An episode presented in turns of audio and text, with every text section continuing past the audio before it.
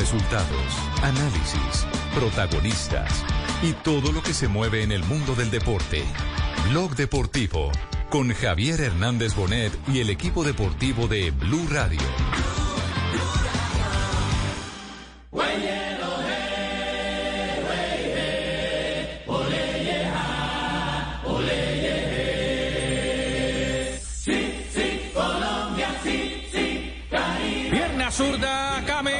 Cabezazo, la bola queda suelta para que venga buscándola rápidamente a Zúñiga. Intenta levantar la Zúñiga. Atrás la pide un hombre que es Magnelli. También Teo. Zúñiga en la individual.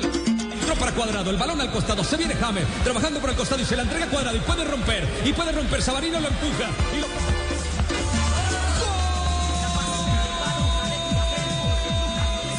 Bienvenidos, dos de la tarde, dos minutos. Aquí estamos en Blog Deportivo para todo el país a través de Blue Radio con novedades de la selección colombiana. Vamos de inmediato a la ciudad de Barranquilla para conocer lo último que se ha movido alrededor del seleccionado colombiano de fútbol. Fabio. ¿Qué tal, don Javi? ¿Cómo está? Buenas tardes. Un saludo para usted, para todos los compañeros, todos los oyentes. Así es, la noticia tiene que ver con Juan Fernando Quintero. Lamentablemente ha sido desconvocado por motivo de fuerza mayor, porque en China hay muchas eh, medidas y muchos protocolos estrictos para la salida y para el regreso. Eh, que puede causar algunos problemas en su continuidad en el equipo en China. Así que por eso ha sido desconvocado Juan Fernando Quintero de la Selección Colombia. No se anuncia reemplazo, es decir, que entonces tendremos 25 jugadores hasta el momento para afrontar estos dos partidos ante la selección de Perú en Lima primero y después ante la selección de eh, Argentina aquí en la ciudad de Barranquilla. Hasta ahora seis jugadores convocados ya están concentrados con la selección Colombia. Les repetimos los nombres, son ellos Estefan Medina, William Tecillo, Camilo Vargas, Jairo Moreno, Alfredo Morelos y Wilmar Barrios. Hoy se espera la llegada de Gustavo Cuella. Bueno, muy bien, quedamos pendientes entonces a medida que vayan llegando los jugadores del seleccionado colombiano de fútbol. Castela, sí, a quemarropa. ¿Usted reemplazaría a Juan Fernando Quintero? Sí. De la lista sí, claro, 26, sí. Sí, por ¿Y a supuesto, quién, Javier. ¿y a quién llamaría? A ver, ¿a quién llamaría? Andrade. Andrade. Andrade, que lo tiene Sí, cerquita, claro. que lo conoce Reinaldo Rueda. que ha mostrado condiciones no solamente a nivel local, sino en los partidos de Copa Libertadores, quizás, en mi opinión, el mejor jugador nacional, con carácter, con, con calidad internacional. Pero además, Javier, ya con Quintero, yo era de los que creía que debió llamar a otro, porque Quintero y James, en mi opinión, son dos grandes incertidumbres hoy. Sus momentos son inciertos. Eh, y por eso pensaba que iba a llamar a otro jugador eh, en, ese, en esa zona del campo. Ya, entonces, O sea que eh, ni así, ni así Cardona. su apuesta, su apuesta es eh, Andrade. Queda claro, ¿no? Sí, sí, sí. Su apuesta es Andrade. Perfecto. Muy bien, Castel. Me encanta eso que se la juegue, que sea con- contundente, directo. Lo único cierto que se ha establecido es que parece no haber el llamado del jugador número 26 para reemplazar a, Juan Fernando Quintero. Es decir, que el colchón le está funcionando al técnico Reinaldo Rueda, llamó 26, previendo el que de pronto se presentaran algunas bajas en el listado inicial. Mañana, pasado mañana, deben estar llegando los jugadores eh, extranjeros, entre comillas, internacionales o los jugadores que actúan en ligas eh, eh, del exterior, eh, en su mayoría de Europa, porque ya han llegado algunos de México. Por ejemplo, a esta hora les podemos confirmar que al mediodía de hoy arribó a la ciudad de Medellín Juan Guillermo Cuadrado. Ha llegado ya Juan Guillermo Cuadrado, está en la ciudad de Medellín. Mañana hay un evento donde lanzará el libro de su vida. Eh, tendremos oportunidad seguramente de acompañarlo, de conversar con Juan Guillermo Cuadrado en este proyecto eh, que es eh, indudablemente una de las metas que él se había fijado desde hace mucho tiempo, escribir un libro para contar cómo fue el recorrido que lo tiene ahora convertido a mi juicio, y esta es una apreciación personal, en el mejor jugador de la selección Colombia en los últimos años, en los últimos cuatro años. De acuerdo. ¿Sí? ¿De acuerdo? ¿Está de acuerdo, Juan José? Totalmente también. de acuerdo. Sí, ¿cierto? El mejor jugador, eh, no solo en la selección, sino por nivel eh, y por permanencia en la elite. En- Cuadrado ha sido el jugador Bueno, de la década. ya tiene, dos, ya tiene dos mundiales arriba, ¿no? Tiene dos mundiales arriba, Juan Guillermo Cuadrado. Cuadrado sirve al cuadrado. Sí. Uy, qué frase es, es coincidencia creativa. No, es original, don Javier, Ah, es original, ah, bueno, sí, gracias. La. Sí, sí, sí, sí. Muy bien. Eh, eh, Mari, eh, a propósito, hagamos un eh, recorrido ahora que están próximos a llegar los jugadores de Selección Colombia porque ha habido un gran impacto hoy en Italia cuando se han hecho los balances de, de cierre de la temporada y los jugadores colombianos son auténticos protagonistas. Sí, Javi, mira, hoy la Gaceta de los Sport eh, publicó el ranking que hace eh, todos los años eh, de los mejores 100 jugadores que tiene en su liga y en el top 5 está eh, Luis Fernando Muriel, el jugador colombiano que jugó Javi 16 partidos como titular en la liga italiana y tiene un promedio altísimo de un gol a cada 60 minutos, pese a no jugar todos los partidos. En total fueron 48 juegos en la temporada. 26 goles, terminando como el tercer máximo artillero de la liga italiana y eh, en total también fueron 11 asistencias. Anotó en todas las competiciones que jugó, tanto en la Copa Italia, en la Liga de Campeones y por supuesto también en la Serie italiana. Es el cuarto de esta lista, pierde nada más por Lukaku, que es el número uno de la lista de la Gaceta de los Sport. Y aparte de eso también, Javi, está Cristiano Ronaldo y Kessie como segundos y tercero de este listado. Juan Guillermo Cuadrado recibió una calificación entonces de eh, 6.59 eh, y es el número cuarto, el cuarto mejor jugador del año en territorio italiano. C'è spazio, Muriel. Tira in porta Muriel! Il solito lampo del campione, Luis Muriel, 2 a 2. Más datos eh, de ligas europeas y de los jugadores suramericanos. Refiriéndose a Muriel también, el portal Calcio Mercato no solo lo metió en el once ideal de la liga italiana en esta temporada, sino que le dio la mejor calificación y dice, el colombiano tuvo la calificación promedio más alta de toda la Serie A, jugador fantástico, lo tiene como el mejor jugador, tercero en goleo en la Serie A, solo lo ¿A Calcio superaron. Mercato lo tiene como el mejor jugador? Sí, señor, 6.68 de calificación por encima de todos. Y queda en selección ideal. Sí, señor, está en el once ideal y es el mejor jugador de ese once inicial. Bueno, eh, los logros de Muriel, increíble. Dos jugadores que nos eh, llenan de esperanza. Luis Fernando Muriel y Juan Guillermo Cuadrado. Vuole liberare il destro, poi ha un gran pallone per Quadrato, area di rigore per Quadrado, sinistra di Quadrato! 1-0 per la Juve! La mossa sorpresa di Sarri, spacca l'incrocio sull'assist di Higuain. Juve 1, Atletico 0, clamoroso al Metropolitano. Clamoroso, Juan Guillermo Cuadrado. Bueno, ahí tienen pues entonces, este es el presente de la selección eh, Colombia con las últimas noticias que han llegado desde Italia en particular, donde eh, se destacan los eh, jugadores que nos dan la ilusión de volver al gol y tener la posibilidad de recortar camino hacia Qatar de- después de los dos últimos partidos que fueron eh, supremamente complicados por eh, los resultados adversos. Bueno, pero eh, en Colombia hay, digamos que cierta sensación de preocupación por porque empiezan las bajas. Ya se ha confirmado la de el jugador Juan Fernando Quintero. Pero está en este momento José Marín en línea del diario Deport del, de Perú, porque atención, se acaba de confirmar que hay dos bajas en el equipo de Ricardo eh, Gareca. Buenas José, tardes, muchachos. Sí, ¿cómo le va, como- José? Bien, bien, todo bien.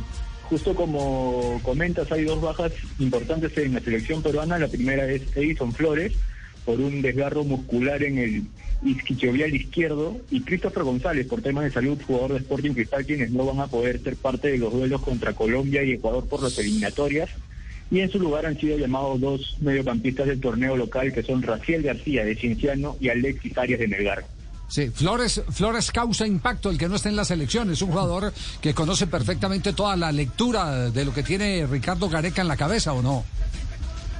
Sí, de hecho es un jugador que suele ser bastante utilizado por, por el profesor Ricardo Gareca en la selección peruana. Últimamente está alternando, no arrancada, pero de hecho, como bien lo comentas, es un jugador que ha tenido bastante presencia tanto en las eliminatorias pasadas como en el Mundial de Rusia de 2018. Un jugador bastante experimentado que lamentablemente no salió lesionado en el último partido del DC United en la MLS y se, tras confirmarse el desgarro ha quedado fuera de esta convocatoria. Ya son tres con la de Farfán de la semana pasada, ¿cierto? Exacto, exacto. Jefferson no fue llamado por por el mismo tema, por una lesión en la rodilla que no pudo superar y con eso ya son tres bajas las que tiene Ricardo Gareca para esta fecha doble. Muy bien, José, le agradecemos mucho el que nos haya compartido esa última noticia. Eh, eh, tres bajas en la última semana para el equipo de Ricardo Gareca. Perú, que será el próximo rival de Colombia en el estadio, eh, el- es el Estadio Nacional, ¿cierto? Donde se va a jugar. Sí. Sí, en el, en el Estadio Nacional se juega. Ok. A las 9 de la noche, ahora lo cae. Ok, José, un abrazo, muchas gracias. Ese estadio sí que le ha traído Listo, un buenos, abrazo, muchachos. buenos Un abrazo, resultados gracias. a Colombia, Javier. ¿Qué? ¿El Ese Estadio estadio Nacional? nacional, sí. Bueno, ahí clasificamos a Rusia. El Estadio Nacional, sí, y el de la U también. El primer triunfo de Reinaldo Rueda fue en el, en el estadio de la U, el, el grandote también. Sí. No, fue en el Nacional. Fue en el Nacional. Claro, yo cubrí ese partido, Javier. El del, Sí, el del 2-0. El de del los, 2-0. de los goles de, de los goles de, de, De Freddy eh, de Totono Totono Grisales. Grisales, sí. Sí, y el otro fue de Frankie Oviedo. Sí. Sí, yo- los dos fueron en el Nacional. Y la pareja centrales eran los compadres, me acuerdo. Iván Ramiro Córdoba y mm, Mario Alberto Mario Yepes. Alberto Yepes. Mario Alberto Yepes, eh, usted, usted lo llama compadres porque la relación existe? No, porque son compadres en la vida real. Ah, sí, son compadres, sí. En Ah, la Mario- vida real. Sí, Mario es... De eso fue la nota en esa oportunidad. Sí, Mario, Mario que le cargó una niña... Una niña a, a Iván Ramiro a Iván Córdoba. Ramiro Córdoba. no sé si fue Paloma o... Sí, Paloma es la mayor, ¿cierto? Sí. De Iván Ramiro Córdoba. Ah, bueno, que bien, mire. La, la importancia de estar. Tenemos corresponsal de la red. No, no, yo no fui, yo no fui, yo no Aquí lo Fabio que, aquí lo Fabio que el camino es largo y culebrero. Tranquilo que no hemos clasificado. No, no vamos, no vamos a nuestro primer corte comercial, porque atención por los lados de Argentina, hay noticia, se están reactivando algunas operaciones que tienen que ver con jugadores colombianos para los grandes del fútbol de Argentina. Dos de la tarde, dos de la tarde, 12 minutos. Juega mi selección Colombia. Y les contamos aquí en Blue Radio y BlueRadio.com todo lo que pasa con nuestra selección. También con la pantalla del Gol Caracol. Caracol Televisión. El golcaracol.com detrás de la selección Colombia. Ya regresamos, el único show deportivo de la radio.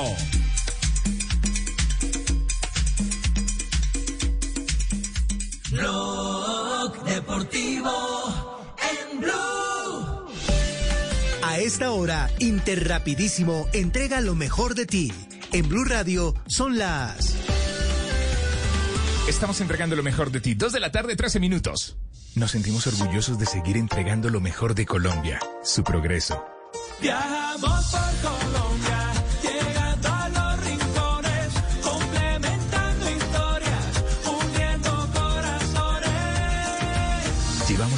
32 años entregando lo mejor de los colombianos en cada rincón del país. Y no pares de sonreír, es la esencia de nuestro país. Inter, rapidísimo, entregamos lo mejor de ti. Llega la voz de la verdad para desmentir noticias falsas. Pregunta para Vera. Se está compartiendo por redes sociales un video que muestra la confrontación entre policías y militares en medio de una manifestación en Cali a propósito de las protestas. El texto que lo acompaña indica que sucedió debido al apoyo del ejército al pueblo. ¿Esto es cierto? Esta información es falsa. Expertos chequeadores encontraron que el video realmente corresponde a una situación ocurrida en Ecuador el 9 de octubre del 2019, y no ocurrió el 28 de abril en Colombia como afirman en el texto que acompaña el video viral. Escucha la radio y conéctate con la verdad. Una iniciativa de Blue Radio en unión con las emisoras que están conectadas con la verdad. Cuando yo doy un abrazo y te cedo el paso, cuando yo cuido el planeta, reciclo y monto en bicicleta. Y soy mejor cuando yo cuido mi cuerpo, cuando me reto a ser mi mejor versión. Con pasta soya me alimenta y tiene el mejor sabor. Con pasta soya, sabor y energía que te hacen mejor. Con pasta soya. Trabajamos pensando en usted. Porque tú. La reina está de regreso.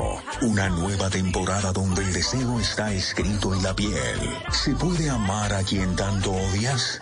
La reina del Flow 2. Lunes a viernes después del desafío de Vox. En Caracol Televisión. Las movidas empresariales, la bolsa, el dólar, los mercados internacionales y la economía también tienen su espacio en Blue Radio. Escuche Negocios Blue. Esta noche a las 7 y 10 en Blue Radio.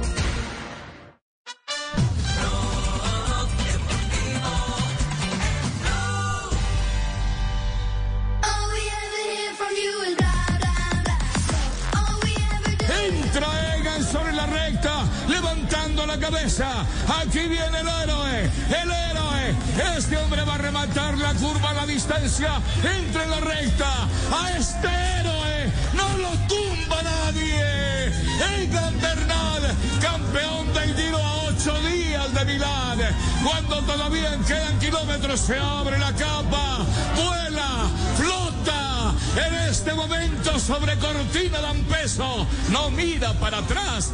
Él sabe que es el seguro ganador. Se quita la chaquetilla, la lanza a la tribuna. A ver, creí que era un torero. Iba a lanzar la che ci ha portato Egan Bernal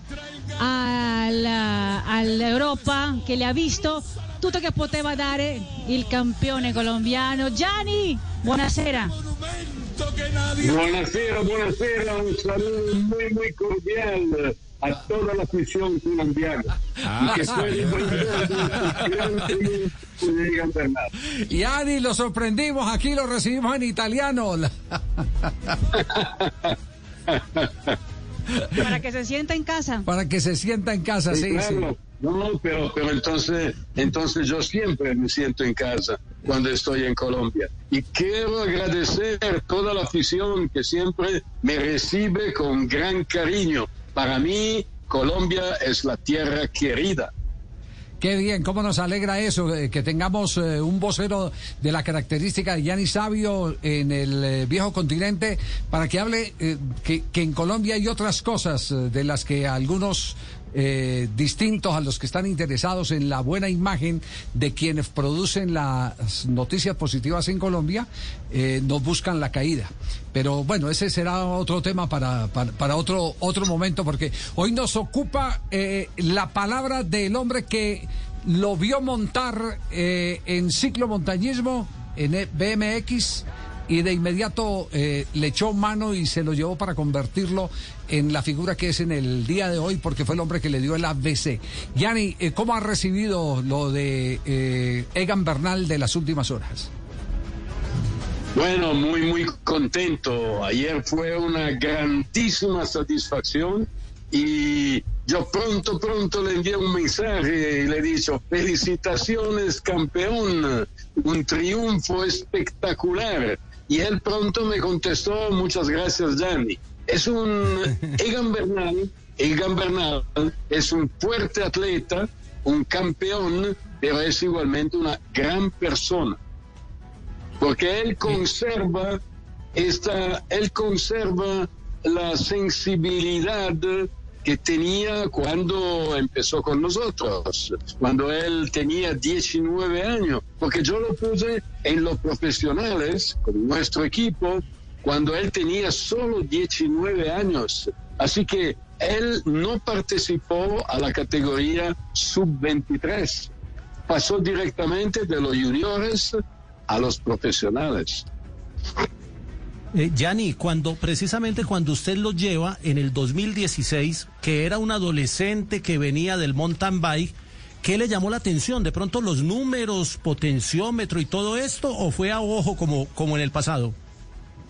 Las dos cosas, es decir, por cierto, los valores que tenía, porque tenía valores que estaban eh, absolutamente superiores a la media. Así, valores eh, muy, muy buenos. Pero no solo esto. Yo cuando lo conocí, empecé a hablar con él y pronto me di cuenta que él estaba así un muchachito, pero ya que tenía una mentalidad de un hombre. Es decir, eh, hablamos de Colombia, hablamos de Zipaquirá, hablamos de la, de la, me acuerdo muy, muy bien, de la capilla de sal eh, que está en Zipaquirá, que yo visité cuando estuve allá en una vuelta a Colombia. Y el papá de Egan estaba allá guardiando, guardián, como se dice, guardián, sí, Sí, guardián. Exactamente, exactamente. Así continuamos a hablar de Colombia y ya pronto, ya pronto comprendí, yo creo de haber un poco de intuición eh, con las personas. Y ya pronto me di cuenta que estaba un muchacho que tenía ya un equilibrio psicofísico. Y eso es lo que conservo hoy. Ya, Porque, ojo, no, es, no es fácil, no es fácil para un joven eh, llegar a ser un gran campeón pronto. Es, eh, no se puede, se puede hacer una comparación, se puede hablar del dios de la bicicleta bajado en la tierra. Así que no es fácil conservar la, la, humildad de, de un tiempo, pero yo creo que la humildad, eh, sobre todo la, sensi la sensibilidad, es algo que, que, hace la diferencia entre los campeones y los buenos uh, atletas. Yanni, ¿qué podemos esperar mañana de, de, Egan Bernal? Entendiendo la confesión que ha hecho hoy en las horas de la mañana, que, que todavía tiene algunos rezagos de la lesión de espalda que lo sacó del eh, pasado Tour de Francia. ¿Qué podemos esperar? Eh, ¿qué, ¿Qué dice? ¿Qué pálpitos tiene quien lo conoce como la palma de la mano? Bueno, hay que esperar, hay que esperar que este dolor de espalda pueda ser, como se dice, eh, que lo pueda soportar, es decir, que no, que no aumenta. Y después eh, será él capaz de administrarse en la carrera. Él ya ganó dos etapas. Está claro que si se encuentra en la subida final, que se encuentra súper bien, eh, es un poco, como se dice, el instinto que tiene un ganador de poder hacer el, tercer triunfo. Pero yo creo que en este momento lo que cuenta es ganar llegar a ser, lograr el título de campeón del Giro de Italia. Así que la clasificación final lo que cuenta sobre todo. Claro, en un deporte como el ciclismo nada se puede dar seguro, pero si hay un eh, gran camino recorrido hacia el título por Egan Bernal. ¿Qué tiene que hacer Ineos a su juicio en el día de mañana? ¿Cómo hacer los marcajes? ¿Qué tipo de carrera tendrían que desarrollar para no desgastar tanto a, a Egan? Bueno, eh, Ineos sabe lo que tiene que hacer porque tienes grandes ciclistas. Egan Disculpa. No, no Egan, es el es, Egan es el campeón, pero los otros integrantes son grandes corredores, son grandes profesionales que conocen perfectamente su profesión, su actividad, así que a ellos estará de trabajar antes de la última subida, como hicieron ayer. Es decir, hará, por cierto, una escapada y para ellos el trabajo será de neutralizar o limitar la ventaja de la escapada. Después en la última subida será Egan eh, capaz de hacer la diferencia. Yanni, una, una última que tiene que ver con, con la técnica de pedaleo. En, en el momento del ataque, eh, a Egan nadie le responde el paso. La, el secreto está en la potencia, en, en, esa inclinación que hace sobre la parte de adelante de la bicicleta, o es que pone una relación tan fuerte que es inalcanzable. No, eso, eso, hay una, hay una palabra sola, el motor de Egan. Egan tiene un motor superior a los otros. Así que es el motor que tiene es uh, algo de, de, ¿cómo se dice?, eh, de, de, una unión perfecta entre el físico del atleta y la bicicleta. Y así que cuando él eh, decide de atacar, eh, hace una progresión en su vida que los otros no pueden, no, no pueden haber. Queda claro. Yanni, un abrazo, eh, de verdad, eh, una gran satisfacción poder tener el contacto con este padre, entre comillas, que ha tenido a nivel ciclístico Egan Bernal y que hoy está viendo eh, a su hijo triunfar primero con título de Tour de Francia y ahora dominando ampliamente, no cabe la menor duda, otra de las grandes del ciclismo internacional como es el Giro de Italia. Un placer tenerlo acá en Blog Deportivo. Un placer para mí, un saludo muy, muy cordial, con mucho cariño a toda la afición colombiana. Y espero de poder ser nuevamente presente en vuestra transmisión. Entra Egan sobre la recta, levantando la cabeza. Aquí viene el héroe, el héroe.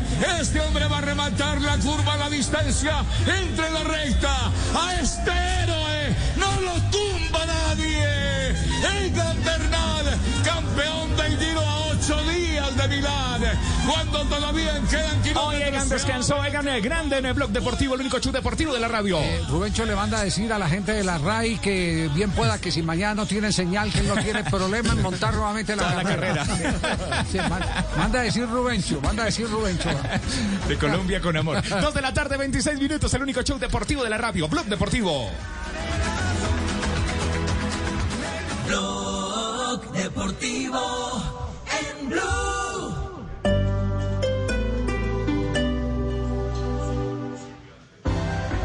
Para Teresa, Luis, Felipe, Andrea, María, Juan, José, Gabo, Don Lucho, Laura, Fernando y Fernanda, Flor, Dani. Para que todos reactivemos la vida, el país nos necesita unidos en una sola voz de aliento. Por eso, hoy nuestra voz dice, yo me sigo cuidando del COVID-19. Blue Radio. ¿Y si en lugar de parar, trabajamos con respeto por un mejor país y nos unimos para cuidar lo nuestro? Creemos que Colombia será un país mejor cuando dejemos de hacernos daño entre nosotros, cuando entendamos que el ejercicio de nuestros derechos no puede estar por encima de los derechos de otros. No lo olvides, si pides respeto por tu derecho a protestar, respeta mi derecho a trabajar y alimentarme. Por Colombia, Fondo Nacional de la Porcicultura. Estar actualizado es estar. Descargue Blue App. Nuevo diseño. Una app más eficiente y liviana. Notificaciones con información de última hora. Podcast, programación de Blue Radio y todas las señales nacionales Blue en vivo donde y cuando quiera. Descárguela en Google Play y App Store.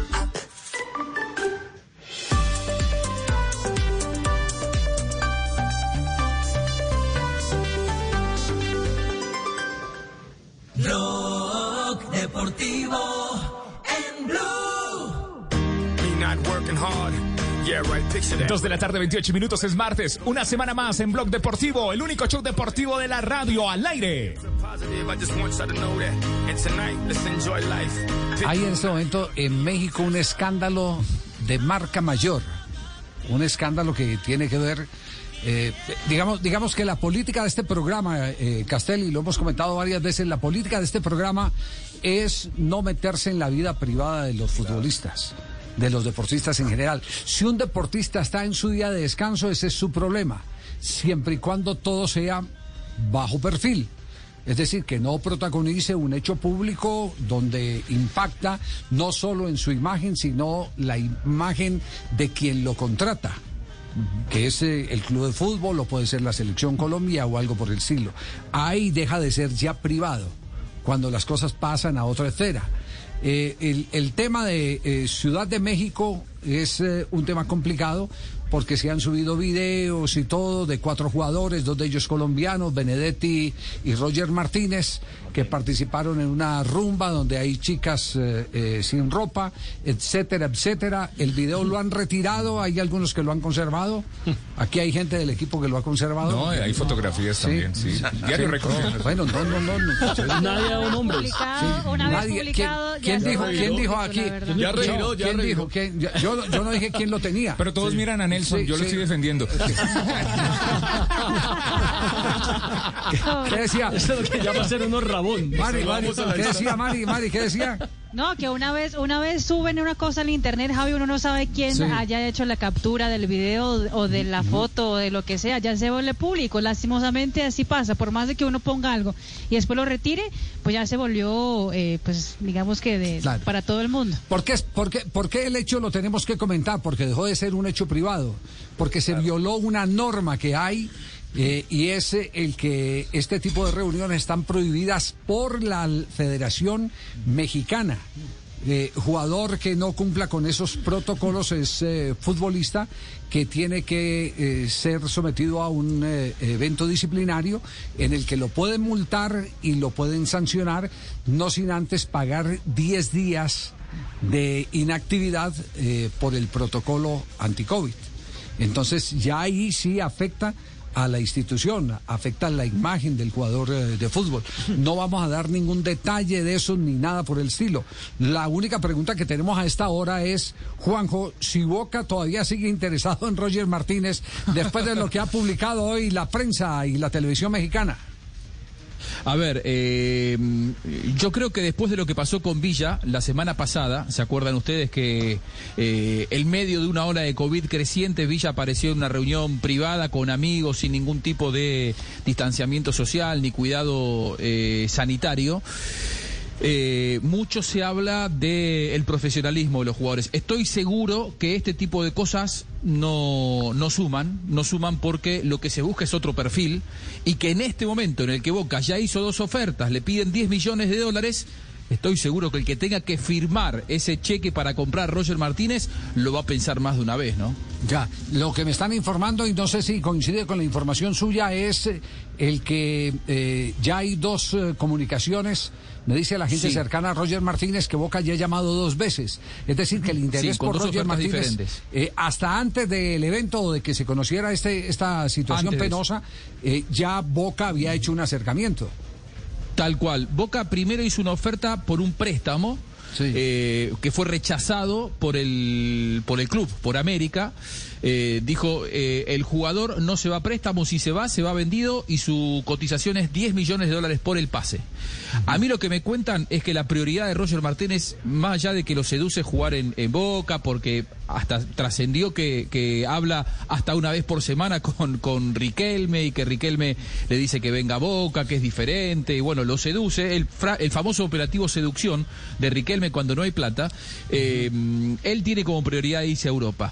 Después de la primera respuesta negativa de las Águilas del América por el préstamo, Boca volvió a la carga para comprarlo, pero por un porcentaje eh, bajo y muy por debajo de los 10. ah, Yo no tengo la cifra exacta que Boca ofertó para comprarlo, pero sí que no estuvo ni cerca de los 10 millones de dólares y ahí otra vez América le dijo que no. Ya. Eh, todo esto, de lo que estamos hablando es eh, eh, antes de conocerse el episodio. Antes del video. Antes Todo del antes. video. Antes del video que tiene Tibaquirá. Les voy a decir una cosa, yo creo que se están aprovechando de Benedetti. Sí. Si hay una mujer ahí sentada, el pobre Benedetti no sabe qué hacer. eh, No lo deja sí sabe qué hacer, que no lo está haciendo el No, video, otra cosa. no, por eso. no, quiere levantar, pero no lo deja. defiendo a los colombianos. Pobrecito, no lo vas a levantar de la silla. No, tema, te- no, tema, tema muy complicado. tema muy, muy, muy, muy complicado. De, de verdad que uno eh, eh, tiene que tocar este tema por, por el efecto que, que va a producir en, en los próximos días. Eh, puede ser el que se concilie la salida del jugador de, de América de México. eh, sobre todo en el caso, y, y lo digo eh, con dolor en el alma porque yo admiro a, a Nicolás Benedetti como jugador y lo admiro como, como persona. Pero bueno, nadie está exento de- en medio de una debilidad de, de- de vivir un episodio de esos. Pero me duele, me duele eh, más porque Benedetti mm, venía siendo eh, entendido por América de México en medio de tanta lesión. Es decir, le habían tenido paciencia, le habían tenido consideración y, y hay que decirlo, estas cosas no ayudan. No ayudan porque, porque tienen rasgos de ingratitud frente a la mano tendida que le han dado en una institución como América de México. Bueno, eh, dejamos el punto ahí. Mm, eh, ¿Hay alguna noticia sobre Santos Borré? Sí, Javi, hay noticias sobre Santos Borré. Hablaron de él en Brasil, por ejemplo. Hoy, ¿Qué dicen eh, Brasil? El presidente del São Paulo, eh, recordemos que el São Paulo fue uno de los equipos que hizo también el, el intento de tra- tratar de tener a Borré para, la, para el Brasileirão de ese año. Y Carlos Belmonte fue lo que dijo sobre el jugador colombiano. Escúchelo. Nem todo mundo gosta de giló. Giló é uma coisa que algumas Agora, pizza todo mundo gosta, né? Então, assim, é fácil. Gostar do Todas las borré, comidas. Gostar do Pero por ejemplo, Borré. Todo mundo gosta. Não tem quem não Borré todo mundo do le gusta. E, e São Paulino que não gostar do Caleri não tem, né? O Caleri. Es como si fuera virou um una eh, Caleri para los hinchas de São Paulo. Todo el mundo le um gusta. Da Y terminan convirtiéndose en ídolos de, la hinchada de São Paulo. Es un jugador extraordinario. é, fora do nossa, da nossa possibilidade financeira. Lo que pasa es que hoy en día está por fuera de nuestra uma- condición financiera. Nosotros incluso hablamos atendeu, con él, é, nos atendió muy bien. do São Paulo, conhece muito do São Paulo. É Conoció mucho de São é Paulo, me esses pareció hasta curioso. que vem da Argentina, o Benítez sabe muito da história de São Paulo, uma coisa impressionante. que muy bien Ele, de São Paulo, conoce muy acompanhava o bien São de, Paulo, São Paulo. é, Como lá na Benítez Argentina. tuvo lo mismo. E o Borré também conhece muito São Paulo, mas era financeiramente a gente Pero não tem condições nesse no había momento ninguna de condición trazer o en ese Borré. momento de poder traer a Borré. Bueno, Eso pero, fue lo que dijo. Claro, pero Sí. antes de que hable, de, antes de que hable de, de otro jugador de selección Colombia, eh, el directivo del Sao Paulo, eh, atención, eh, Juanjo, me aseguran también en el entorno caleño de Santos Borré que eh, su futuro seguirá siendo River Plate y que ya Yo hay tenía lo mismo para hoy. hay, hay parte del 80% de las conversaciones eh, eh, acordadas eh, para la continuidad. El 80% de lo que se han propuesto de lado y lado están eh, prácticamente establecidos. Y ese, ese acuerdo incluye una, mejo- una mejora sustancial para, para el contrato de Borré, pero no a la altura de lo que le ofrecían en, en Brasil, ni mucho menos. Lo que eh, termina siendo eh, a la larga un reconocimiento de Borré y de gratitud de Borré hacia River, porque lo que le abre la puerta es que River se quede con el 100% del pase de Borré, ya no será socio de Atlético Madrid, y el que quiera comprarlo, eh, River se compromete en esta firma de contrato a aceptar la próxima oferta y que el negocio sea de River y también con un buen contrato para, para el futbolista. ¿Creen que en River que cuando venza el contrato el 30 de junio, Borré seguirá siendo jugador millonario? Bueno, muy bien. Y el otro jugador de Selección Colombia, el que se refirió Belmonte, el directivo del Sao Paulo. Sí, Javi, que aparte de eso dejó mucha expectativa. De hecho, en ese momento, lo que dijo Belmonte sobre Borja tiene enloquecido a los hinchas del Sao Paulo. Escúchenlo. Olha, Pablo, bem sincero para você. O ser Deverson muy não sincero. pensamos. Agora o Borja, Deverson no sim, pensamos, pero Borja sí, es un jugador muy interesante. Palmeiras trajo porque era muy interesante y, él continúa siendo muy no interesante. Pues hemos visto lo que ha jugado en el Junior de Barranquilla. Es un jugador muy bueno. Claro que siempre times una negociación cuando eh, incluye a dos equipos que son rivales. Pese a nuestra excelente relación, no, tengo muy buena no relación con el Palmeiras. Absolutamente bem recebidos pela diretoria Somos do, siempre do muy bien Palmeiras, recibidos como por los directivos del Palmeiras. também, eh, com o máximo respeito. Lo os recibimos también cuando nos toca recibirlos né? A gente acha a los que directivos del Palmeiras. deve ser dentro de campo, fora de La campo. rivalidad en el fútbol debe ser adentro de la cancha. Los directivos tienen que llevarse bien para poder melhorar a situação do, do mejorar futebol. Então, las situaciones del fútbol. Isso, Entonces Júlio hemos buscado expert eso. em fazer, fazer isso. Mas eu acho Pero o Palmeiras, em algum yo momento, que el aproveitar Palmeiras o en algún porque momento tiene que um a Borja. Não teve aqui no Palmeiras o rendimento que se esperava. No tuvo en el Mas eu Palmeiras um grande rendimiento que jogador, se um jogador esperaba, muito pero me parece que es un interessante. grandísimo jugador, es É, muy e eu acho que ele interesante. acaba voltando para o Palmeiras. Nós Y temos creo que va a volver al Palmeiras.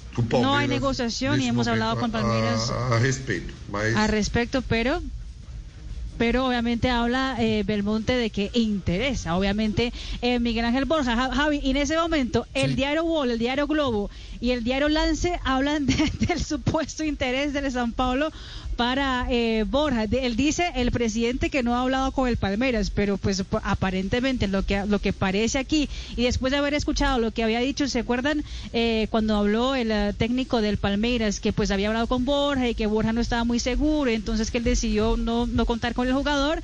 Entonces, pues aparentemente hablan en Brasil de que el Sao Paulo sería la próxima casa del Colombia. Bueno, muy bien, quedamos a la expectativa de esa posible operación. Dos de la tarde, 39 minutos. Nos vamos a un minuto de Una noticias. ¿sí? pausa, ¿qué publicidad la que me hizo usted, no? Me están pidiendo el video por todos lados ahora. sí. ¿Verdad? Sí, JJ, bien Fabito, el profe Javier Castel, Cobre, que no ha hablado, ya lo pidió. Y el coleccionista, Mentiroso, yo el no. coleccionista también. Es mentiroso, hombre. Dos de la, ay, Jota, dos de la tarde, 40, tengo la grabación, dos de la tarde, 40 minutos, escuchas el único show deportivo de la radio.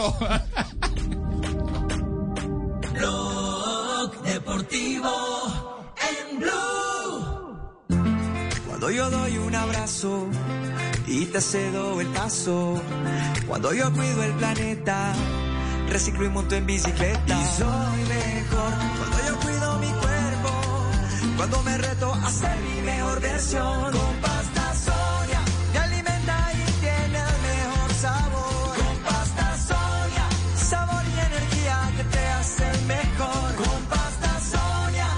Trabajamos pensando en usted. Sí, entendemos que tenemos dificultades, injusticias, que todos queremos un mejor país, pero no entiendo cómo lo mejoramos destruyendo lo que tenemos. ¿Cómo llegarán mejores empleos si acabamos los actuales? ¿Para qué afectar la alimentación de nuestras familias? ¿Cómo soñar con un emprendimiento si acabamos las oportunidades? Hemos aprendido a levantarnos juntos y juntos, desde nuestras diferencias, seremos capaces de realmente hacer una Colombia mejor. No lo olvides, si pides respeto por tu derecho a protestar, respeta mi derecho a trabajar y alimentarme. Por Colombia, Fondo Nacional de la Porcicultura. En Blue Radio, un minuto de noticias.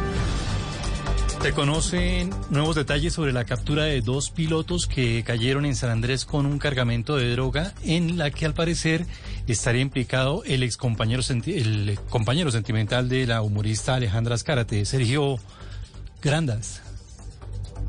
Muy buenas tardes. Pues lo que ha indicado en este caso la policía de precisamente de San Andrés es que estos hechos se registraron el pasado 23 de mayo en el, en el aeropuerto del Embrujo de la isla de Providencia y Santa Catalina. Según la indagación en estos eh, elementos que se revisaron que tenía la avioneta se encontraron elementos eh, específicamente de bioseguridad, pero a indagar a los ocupantes eh, sobre estos pues se mostraron supremamente nerviosos, iniciaron en este caso las pesquisas al interior de esta aeronave. A, a con- a continuación, la declaración de la teniente María Elena Gómez de la policía.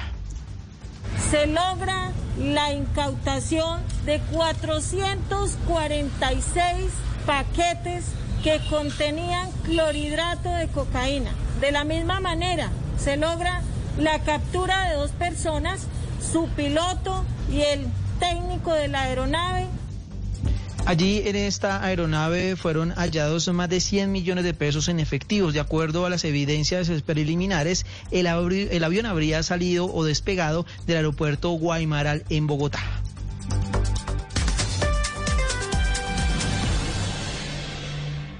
Estás escuchando Blue Radio. Disfruta tu bebida favorita y continúa trabajando con toda la energía en un día lleno de positivismo. Banco Popular.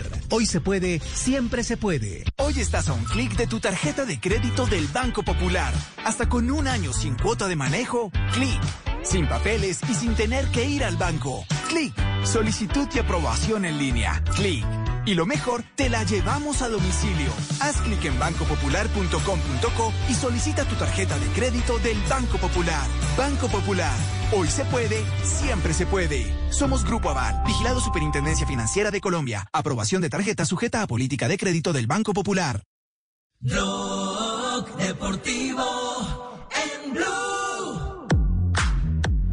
Son las 2 de la tarde, 43 minutos. Este es el único show deportivo de la radio a las 2.43. En este bloque arrancamos con las frases que son noticia. Suéltala, suéltala, suéltala. Las frases que han hecho noticia. Antonio Castano, exfutbolista italiano, Andrea Pirlo ha ganado dos títulos y llevó a la Juventus a la Champions. Con esto cumplió su misión en la Juve. Karim Benzema, delantero del Real Madrid. Zinedine Zidane es mi entrenador, pero yo lo veo como mi hermano mayor. El argentino Diego Pablo Simeone, entrenador del Atlético de Madrid, ha dicho, cuando apareció la opción de Luis Suárez, dije, ¿en serio? Vamos a perseguirlo con todo. Alberto Moreno, el lateral del Villarreal, sobre la final de la Liga Europa que perdió frente al Liverpool, ha dicho: Me iré a la tumba sin entender por qué me echaron toda la culpa. También ha hablado una Emery, el técnico del Villarreal, y dice el Manchester United es temible, pero el Villarreal no saldrá temblando sobre la final de la Liga Europa. Y Charles Barkley, exjugador del baloncesto de los Estados Unidos. La NBA no tiene las pelotas suficientes para sancionar a LeBron James por saltarse los protocolos de bioseguridad. Y Enrique Cerezo, presidente del Atlético de Madrid de España. El Atleti de la próxima temporada no va a ser muy distinto al actual. Va a ser un equipo de continuidad. Y la mamá de Adrián Ramos, el jugador del América de Cali, Ana Giver Vázquez, habló con golcaracol.com y dijo, yo a él le he dicho que se retire pronto, pero quiere ganar la Libertadores con América. Justamente hoy el América jugará a las 7 y 30 de la noche. También habló Simon Yates, el ciclista británico que es quinto en la general del Giro de Italia. Dijo, el podio del Giro es accesible, lucharemos por él. Y Genaro Gattuso, el exentrenador del Nápoles de Italia, dijo lo siguiente, entrenar al Nápoles fue buenísimo, un año y medio intenso, valioso, una experiencia que me llevaré en el corazón. Fabricio Colocini, defensor de San Lorenzo Almagro. Me enteré por las redes sociales que no voy a seguir en San Lorenzo. Lo que leí en las redes es que no continuaría en el club, pero ningún dirigente se comunicó conmigo aún. Las frases que son noticia en Blog Deportivo. Suéltala, suéltala, suéltala.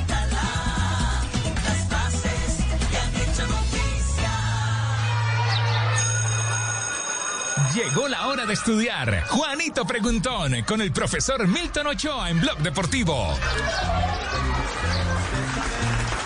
Dos de la tarde, 46 minutos, profe. Bien pueda, entre al salón de clases, que aquí están los alumnos todos pendientes. Aventajados alumnos. Sí. Buenas tardes, Javier, compañero mesa de trabajo y todos los oyentes en Colombia. Hoy, hoy escojamos al profe Castel. Ah, Castel. Ca- Me gusta esa Eh, democracia. espere, averigüemos a ver si está en la nevera o está en el... En la sala. Javier, Sí. les cuento que sigo en la ciudad de Barranquilla.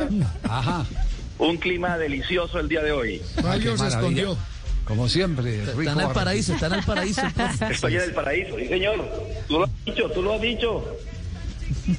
Papito, en el paraíso. Bueno, pregunta de hoy, profe. Muy bien. ¿Está listo, profe Castel? Dele, ¿cómo no? ¿A qué jugador le decían de apodo cuando niño la abejita? 10, 9, 8, 7, 6, 5, 4, 3, 2, 1. Profe Castel, te voy a ayudar, te voy a ayudar, te voy a ayudar. La mamá le tenía de apodo el llorón. Sí. Tremenda ayuda. ¿A qué jugador de niño le decían la abejita? Y la mamá le decía el llorón. Señor Javier, vamos a dejársela a los oyentes y en 50 minutos damos la respuesta. Yo ¿A conocí qué una nacional. ¿A qué jugador de fútbol? Ah. Pero puede, pero puede dar, puede dar eh, eh, ¿Otra más. pista? Puede- una pista, sí, pero ya es de- ya no hay respuesta aquí de la mesa. Ya es de los oyentes enseguida. ¿Puede dar otra Una pista? pista, Sí, sí, una sí. pista. Es uno de los mejores jugadores del mundo en la actualidad. Señor, ya no doy más pistas. Bueno, uno de los mejores jugadores del mundo en la Lo, actualidad. lo único que le pediría es que diga en qué liga. No. ¿Cuántas ligas hay en el mucha mundo? pista, mucha Mucha pista. pista. Sí, no, no. Que su apellido es Maya, la abejita Maya, no, tampoco. A todos los oyentes en Colombia, dos, tres pistas. Cuando joven, cuando niño le decían de apodo abejita. La mamá, cuando niño le decía de apodo el llorón. Ajá. Y ahora es uno de los mejores jugadores del mundo en la actualidad. Ahora le dicen que era- 2.48, entonces en una hora nos encontramos de nuevo aquí en Blog Deportivo, profe. ¿Sí? Señor Javier, en una hora nos vemos. Ok, muy bien, gracias, profe. Ahí queda pues la tarea entonces para los oyentes eh, de Blog Deportivo hasta ahora. Arroba Blog Deportivo en Twitter, ya está la pregunta, ahí está la pregunta, la respuesta las estaremos leyendo al final del programa con eh, Juanito Corchor, digo, Juanito Preguntón en Blue Radio.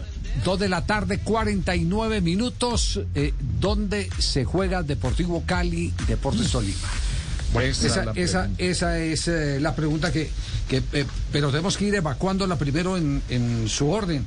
Eh, ha mm, hablado el eh, director de Instituto de Recreación y Deportes de la ciudad de Palmira, Giovanni Granobles.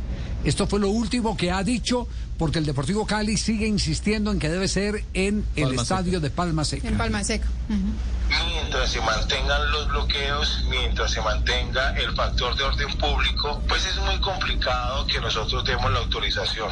Por eso siempre le hemos solicitado ya inclusive a la DIMAYOR poder buscar otra sede alterna. Uno entiende la localía, uno entiende ese tipo de situaciones. O la otra recomendación es que en caso tal, pues nosotros cuando el sistema de orden público ya esté normalizado, pues poder dar las garantías y la viabilidad del partido.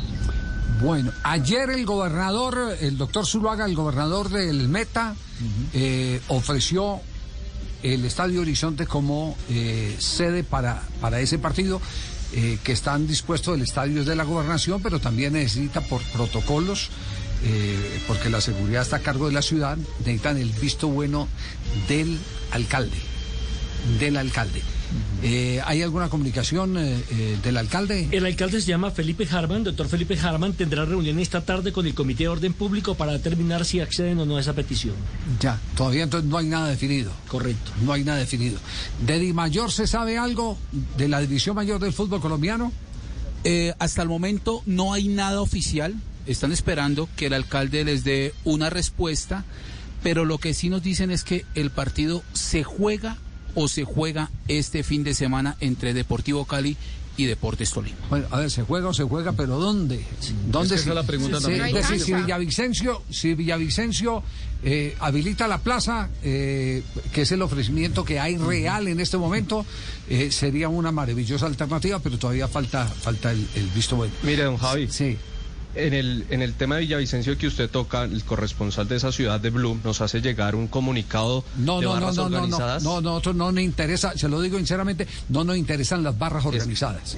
No nos, eh, no nos interesan para nada las barras organizadas. Nos interesa es únicamente lo legal. Lo legal es lo institucional. Y lo institucional es se puede o no se puede hacer el partido. Lo que digan las autoridades. Lo que digan las autoridades. Lo que digan las autoridades. ¿Qué otra alternativa hay fuera de Villavicencio? Hay un plan C en la misma, en el mismo departamento del Meta que está a un pelito que también le digan que sí. No nos autorizaron a decir la ciudad, pero queda dentro del departamento del Meta. Dentro del departamento del Meta. Si O no es Villavicencio, otra ciudad. ¿O será el departamento de Casanare? ¿Puede ser? Yo Casanare. he recibido fútbol profesional. Casanare, Casanare, sí señor, Casanare. Casanare, error mío, Casanare. No, pues la, el único, la única parte donde hay estadio Casanare es Yopal. Sí, sí, claro. Yopal Casanare. Sí, sí, sí. Allá, allá estuve yo dirigiendo un equipo, Javier. allá. No, a ver, no. De razón perdió la No, no, categoría. pero de, de visita, de visita, de visita. Sí, sí. Allá, no, allá, un partido allá. no, allá, Claro. allá dirigió Gutiérrez de Piñeres, ¿no fue? Sí, en Yopal, sí. Sí, Gutiérrez de Piñeres cuando había primera eh, B y allá había un equipo de primera B en el Casanare. Yo recuerdo que tuve que ir a hacer la final cuando clasificó a la primera A Sí. el equipo de Boyacá Chico. ¿Y qué tal es el estadio, eh, profesor Eh, ese día- esa vez, ya hace varios años que fui, eh, mm, no creo que sea para fútbol profesional, a menos que lo hayan arreglado, remodelado, que ojalá que sí. Pero aquel estadio, mm, la verdad, Javier, para fútbol de la A, hoy no, no creería que, La-. Las graderías eran en, en- en madera, ¿no? No, pero, pero En madera. Necesitamos la cancha. Pero lo que no importa necesitamos es que tenga camerino y que tenga cancha. Que los jugadores se puedan bañar ahí mismo, pues, eh, mínimo. Sí, claro. Pues por lo menos en las imágenes de internet se ve mejor que el Plaza Salcid. Wow. Entonces es una ventaja. Sí. Claro. Se ¿Sabe llama Santiago de las Piñeres no dirigió- Atalayas. No dirigió allá, dirigió fue la Fiorentina. E- Ese estadio Ah, es la Fiorentina. La que La. Fiorentina. De Piñeres. claro. Pero allá y, jugaba, No, ahí salió el Javier, Caquetá. ¿sabe quién jugó ahí? Eh, el Ballesteros. Ballesteros. Jugó ahí, Orlando Ballesteros jugó en la Fiorentina. En la Fiorentina, el fantástico Ballesteros. El fantástico. fantástico E- ese Ballesteros. estadio cuando se realizó el Mundial Sub-20 no fue uno de los escenarios alternos para, para algunos de los equipos profesionales en Colombia. Yo no, no recuerdo. Por ejemplo, el Quindío jugó en Cartago. Me parece que Yopal recibió fútbol profesional. No, fútbol profesional. No, primera sí, vez, sí. primera ha tenido vez. primera, Primera vez, vez. sí, fútbol profesional. De Primera Pero vez, sí, uno de sí. sus equipos de ese sí, mundial se pero- trasladó a esa ciudad. Sí. Será. Pero lo que hay que saber es que ¿Dónde? hoy, ¿En hoy, hoy, hoy ¿En- tenga la en- en cancha. 2011? y La en el cancha, 2011. claro. No, no, no, 2011 no, no, nosotros no. Sí, No, despierte, no. despierte ese sueño. El- el- el equipo- No, no, no, el- pero esa pesadilla no, no Sí. ocurrió, esa El- pesadilla no ocurrió. El equipo que jugó allá Javier en primera vez, el equipo que jugó allá en primera vez fue Pumas de Casanare. Sí. Pumas, disputó la gran final Pumas. con el Boyacá Chico de Eduardo Pimentel en esa final que fue en el 2003. Sí, sí, Yo tuve la oportunidad de cubrir ese partido. Sí, Eh, se lo digo, se lo digo Cristian por una razón, porque toda la producción la hizo Caracol Televisión. Ya, ya, toda la producción la hizo Caracol Televisión. No, no, yo no hablo, yo no hablo del mundial, Javier. Hablo de Ah. que sirvió para No. que se desarrollara el fútbol profesional mientras se, Ah. se realizaba la competición. Ah. Pero ya, ya averigué el dato exacto. Sí, a ver. Fue Alianza Petrolera en la temporada del 2012 que eligió ese escenario para oficiar de local. Ah, ya, en el 2012, estando en la B. Sí, señor. Estando en la B. ah, Bueno, me dicen, eh, profesional, sí. don Javi, desde. Cali, que investigando. existe presión por un grupo de jugadores a los directivos del Deportivo Cali, y es que si no hay fecha el fin de semana, que los manden a vacaciones, porque no han podido descansar, los jugadores siguen trabajando normal. Los jugadores están pidiendo vacaciones y no hay fecha este fin de semana. Al parecer hay un grupo de jugadores que está presionando también al Comité Ejecutivo del Deportivo Cali, donde ha dicho Marco Caicedo que va a terminar su periodo y están analizando, o van a analizar más bien, eh, dentro del mismo Comité Ejecutivo, la continuidad del técnico Arias. Y es que si el Deportivo Cali no avanza, lo que le quede a ellos de allí en la Junta Directiva del Deportivo Cali, lo asumirían con un técnico interino. O sea, le cancelarían el contrato a Arias, que vence en diciembre. Sí. Y lo que queda del año. Lo llamarían lo a un arreglo en diciembre al, al técnico del Deportivo Cali. Sí, lo llamarían a un arreglo, así es. Y entonces, ese tiempo que queda para el segundo eh, semestre del año en la liga, lo estaría eh, asumiendo el Deportivo Cali con un técnico interino. Y nos, es- nos están escuchando desde los directivos del Deportivo Cali, nos dicen, hay una sugerencia desde el Deportivo Cali para que se realice este partido en el exterior. En el exterior, sí, señor. Pe- pero mira, Pero Javier, te- la- la- mira, Javier, hay una Es posibilidad. decir, incluso que- hay, hay partido porque hay partido el fin de semana. Tiene que haber partido. ¿Hay o hay? Ellos tenían la sede del Emelec, ¿no? Del Eso le iba a decir de- en Guayaquil, Sí, pero, en pero, Guayaquil, pero me es. dicen que, que Di Mayor Guayaquil. dijeron que no podían jugar internacionalmente fuera Eso, del país. eso- ese es la partido. que yo tengo también. Exactamente, eso fue lo eso La fue Di una- Mayor no quiere sacarlo del país. Exactamente, pero por ejemplo Di Mayor podría, la Comebol obligó a los equipos colombianos a jugar en tal estadio. Sí. Pregunté por qué Di Mayor no puede hacer lo mismo, debe tener la potestad como organizador del campeonato. Me dijeron que el presidente no tiene esa potestad, tiene que hacer una asamblea extraordinaria para poder tomar esa determinación. Pero en estos tiempos tan cambiantes. Pero tiene que hacerla no, por estatuto. tiene que- que- por lo legal. Por eso estamos hablando de lo institucional hoy. Sí, sí, pero es decir, creo todo lo que tiene que ver creo con, que el con momento gobierno. requiere requiere cosas eh, o sea, siendo institucional, hacer cosas más no, rápidas. No, no, no, no, pero a ver un momentico. Usted, usted no puede hacer cosas más rápidas porque eh, sería violar los estatutos y eso sería supremamente grave cuando usted viola los estatutos. Y no pueden hacer una reunión extra. Ah, eso es lo que le está diciendo Nelson. Eso es lo que le está diciendo Nelson. Óyeme, que tendría Nelson. que haber asamblea. Yo, sé- yo sé tu afán por mejorar las cosas, eh, Tibio. Pero, pero es que los, tiempos están, Sí, los sí. tiempos están, desti- Sí, o sea, sí. los tiempos están Sí, marcando el cambio. Exacto. Eh, Cuando hay, cuando hay, cuando hay algo que es estatutario, eso equivale a eh, tener que cumplir eh, los pares cuando la luz del semáforo está en rojo, eh, hay que, hay que pararla. Por más afán Esa que regla, tenga. sí. Exacto, esa es la regla. Y lo que pasa es que las reglas cambiaron. Yo recuerdo en la época de León Dondoño, de Correa, que ellos eran autónomos para tomar las determinaciones, pero ya las nuevas presidencias son régimen eh, de comité.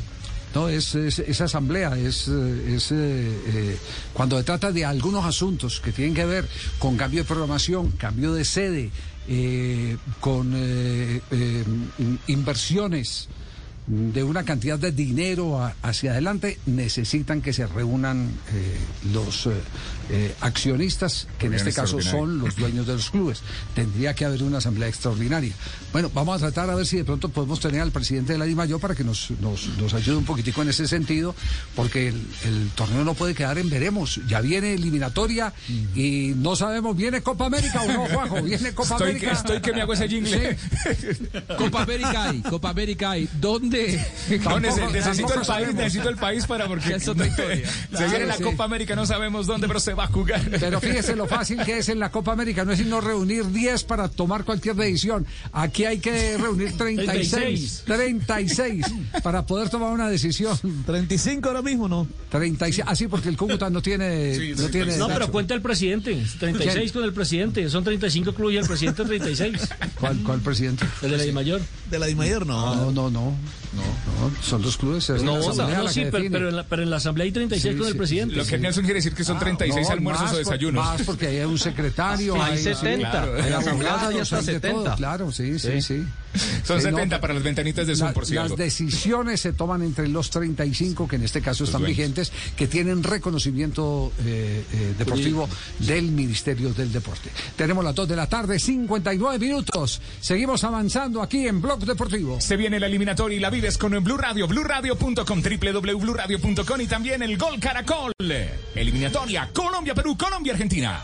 Blog Deportivo en Blue.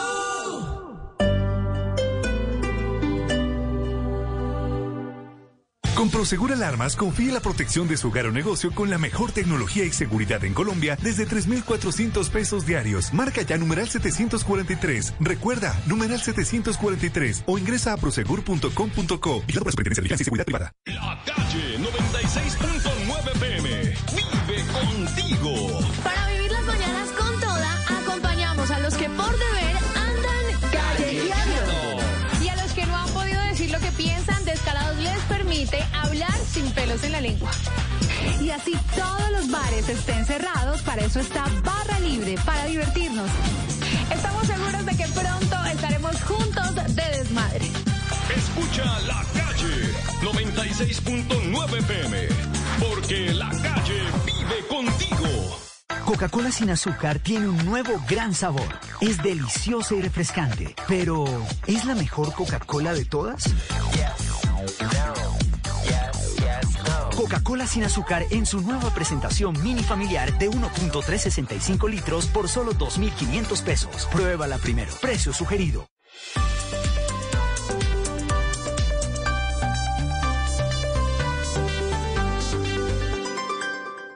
En Blue Radio, un minuto de noticias. A la investigación que adelanta la Fiscalía, la concejal de la Colombia Humana, Heidi Sánchez, se añade una nueva que acaba de abrir la Procuraduría por publicaciones en redes que habrían ocasionado agresiones a misiones médicas. Estefanía Montaño. Se trata de la concejal de Bogotá, Heidi Sánchez Barreto, a quien la Procuraduría investigará por la información que publicó en sus redes sociales el pasado 22 de mayo, donde denunció que una ambulancia supuestamente transportaba gases lacrimógenos para el ESMAD, lo que habría ocasionado vulneraciones a la integridad de las misiones médicas. La Procuraduría entonces solicitó diferentes pruebas con el fin de verificar si esta conducta constituye una falta disciplinaria o si por el contrario puede ser excluida de la responsabilidad de lo que se causó.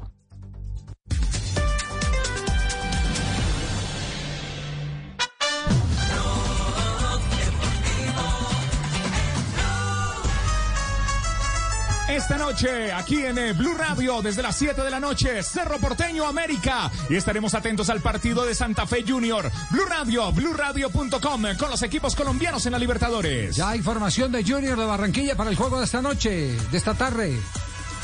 Bastante, mm, digamos que con una duda nada más, pero seguramente va a ser con Sebastián Viera en el arco, el lateral derecho Fabián Biafara, Willer Ditti y Dani Rosero los centrales, Gabriel Fuentes es el lateral izquierdo, en el medio Didier Moreno al lado de Larry Vázquez, hasta ahí confirmado.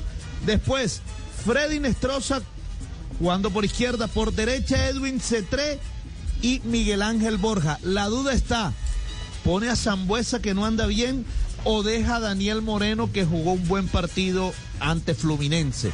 Esa es la única duda que hay. Yo creo que se la va a jugar por Fabián Zambuesa, que puede jugar ahí por dentro el técnico Luis Amaranto Perea. Gabriel Fuentes, que es titular, eh, habla sobre el partido. Sí, es un partido, la verdad, bastante importante, una final. Es el último de esta fase de, Libertadores, donde se juegan muchas cosas. Y bueno, creo que hemos venido haciendo las cosas bien, preparándonos en los entrenamientos y, en los partidos, tratando de ajustar cosas y, lograr los resultados. Contra Santa Fe eh, es un partido de, de, una final aparte, por lo que eh, ellos son un gran equipo, eh, están bien conformados y los últimos partidos contra ellos han sido luchados donde, donde era una incertidumbre quién, quién lo ganaba.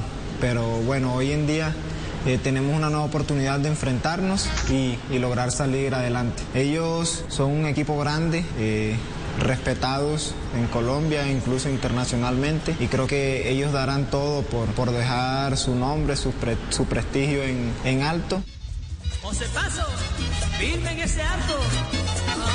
El Junior deberá ganar por diferencia de dos goles para no depender de lo que sucede en el partido entre River y Fluminense. Si gana por 1 a 0 eh, o por un gol, pues ya deberá esperar el otro resultado. En este momento River es líder con nueve puntos, Fluminense tiene ocho, Junior es tercero, que ya aseguró Copa Suramericana con seis puntos, y Santa Fe eliminado con dos puntos. Partidos que se juegan a la misma hora, River eh, Fluminense, Junior eh, Santa Fe. ¿Hay alguna novedad por los lados de River, Juanjo? Eh, hay, problemas en River porque si bien hoy volvían eh, 15 jugadores, dos fueron dados de baja por el cuerpo médico de, de River porque podían llegar a correr riesgos eh, cardiológicos, uno de ellos Paulo Díaz, que iba a ser titular. Pero la Colmebol acaba de objetarle cuatro jugadores que tenían el alta en River y que hoy iban a sumarse. Ninguno de los cuatro iba a ser titular. Son Suculini, Petroli, Roleiser y Castro Ponce. No son de los jugadores fuertes, eh, pero iban a estar entre los suplentes. Y la Colmebol se los objetó porque aparentemente entre que le hicieron el PCR y en la hora del partido no da el tiempo como para tener certeza si están con el alta médica o no. Por lo tanto, River sigue sufriendo el tema del COVID, pero hoy va a tener nueve suplentes. A diferencia de lo que fue el partido contra Santa Fe, es todo un lujo. Nueve suplentes. En Brasil Sí. se hablaba Sí, sí. Que, que, que el test que habían hecho esos jugadores no eran PCRs y por eso es que la, la Comebol los había negado. Sí. Que eran pruebas rápidas. Sí.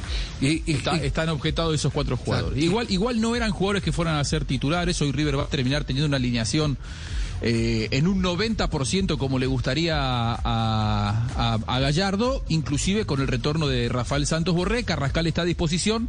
Todavía no está confirmado si va a ir al banco o si va a ser titular. Sí, y, y por los lados de Fluminense, ¿alguna novedad, eh, Marina? Fluminense Javi que tiene, pues que viene de, de unos resultados que no agradaron a la afición durante el fin de semana. Sin embargo, eh, pues, eh, pues está con toda la plantilla completa para ese compromiso. De hecho, los no tan nenes como Nene y Fred ya están confirmados en la formación titular del cuadro carioca para el compromiso. Muy bien, quedaremos entonces a la expectativa. eh, El grupo D. 5 y 30, grupo Ese D. grupo D a las 5 y 15 de la tarde se juega. River Replay es el líder con 9 puntos. Fluminense, segundo con 8 puntos. Junior de Barranquilla, que se la tiene que jugar toda hoy frente a Santa Fe, es el tercero con 6 puntos. Y Santa Fe es el cuarto con 12 puntos. Nosotros arrancamos transmisión de América Cerro Porteño a las 7 de la noche, pero le estaremos contando lo que queda, lo que pasa en este grupo D aquí en eh, Blue Radio. Y un vistazo a la América de Cali. Hay formación de América, Joana. Sí, don Javier, pues mire, va a tener novedades. Por ejemplo, el regreso de Arrieta que estaba sancionado, Marlon Torres que estaba en departamento médico, pues ya estos jugadores están entre los convocados y la probable formación sería con Graterol en la portería, Arrieta que recupera su puesto como lateral derecho, los centrales Marlon Torres y Andrade y por el sector izquierdo Héctor Quiñones. Después en el mediocampo Luis Paz con Carrascal, los eh, tres del fondo estará Jesús Vergara, Santiago Moreno y en punta el capitán Adrián Ramos. Gerson González. Pero una cosa sí es clara, la Copa Libertadores es totalmente diferente al torneo nuestro local. Hay que jugarla con tranquilidad, con inteligencia, porque no podemos ir a, a desbordarnos pues encima de un equipo que, que sabe que también eh, eh, depende de este partido para clasificar, sino jugarlo con mucha inteligencia, con mucha tranquilidad. No es ir a atacar por atacar, es mantener, estar bien parado, también concentrado, porque sabemos que el gol puede llegar tanto en el minuto uno como en el minuto 90. Eso es lo que les voy a recalcar todo el tiempo, lo que le- les he venido recalcando desde, desde el partido que pasó frente a La Guaira. Inmediatamente se acabó el partido y ya estoy pensando en lo que es el reporteño. Entonces, tratar de que ellos entiendan, darle esa explicación muy lógica y muy válida para ellos, que ellos copien como han venido copiando, para tratar de que lo que queremos es seguir en la Copa Libertadores y ganar el compromiso. Juan Camilo, ¿cuáles son las posibilidades eh, numéricamente de América de Cali? América es tercero del grupo con cuatro unidades, Cerro es segundo con siete y América solo tendría que ganarle para clasificar a la segunda ronda. Marlon Torres habla de este partido que es considerado una final para el América de Cali.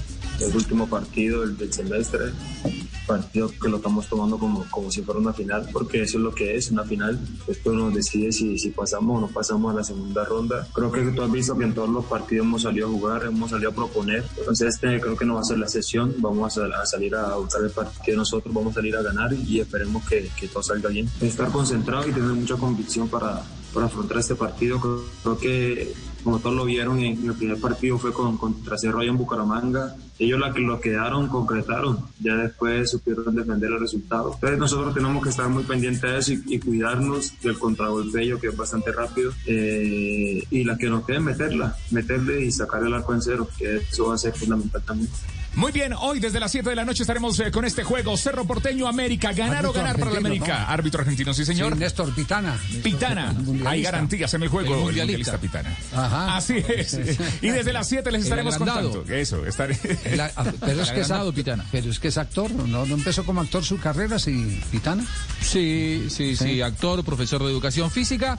Y también ahora algunos jugadores dicen que está un poquitito subido arriba del caballo, ¿no? Como que los mira por encima del hombro. Partido ah, inaugural, partido partido final del Mundial. Y no es el mismo, cuentan algunos, ¿no? Sí, sí, ah, sí. ¿Y, ¿Y, qué? El caso es muy distinto al de el otro árbitro que en el 2006 pitó el arranque Elizondo. la final, Elizondo. Elizondo. Mm. No, Elizondo me parece que se no tiene caballo. Mucho más. se mantuvo mucho más en el llano. Prestó. No tiene comina. Andaba en burro. No tiene, Andaba en burro. No, tiene caballo. Me, me, acaban de escribir, atención, me acaban de escribir de Yopal. Señores, Blog Deportivo, el estadio, nuestro estadio está remodelado. Ah, bueno. Aquí jugó el Cúcuta en Yopal. Es que Castel fue hace mucho tiempo. Sí que está remodelado. Castel, cambie la foto. No gramilla. Castel, fue, Castel jugó hace mucho tiempo y cubría a Nelson. Sí, sí, sí. No, no, vuelva, no vuelva a mandar fotos con Ricardo con, pelo. Más o menos así. Todos cambiamos, Castel, todos tenemos la oportunidad de mejorar. Hacemos una pausa. Los esperamos hoy a las 7 de la noche con Cerro América en el Blue Radio, 3 de la tarde, 12 minutos. Deportivo en Blue. Cuando yo doy un abrazo y te cedo el paso. Cuando yo cuido el planeta, reciclo y monto en bicicleta. Y soy mejor cuando yo cuido mi cuerpo. Cuando me reto a ser mi mejor versión. Con pasta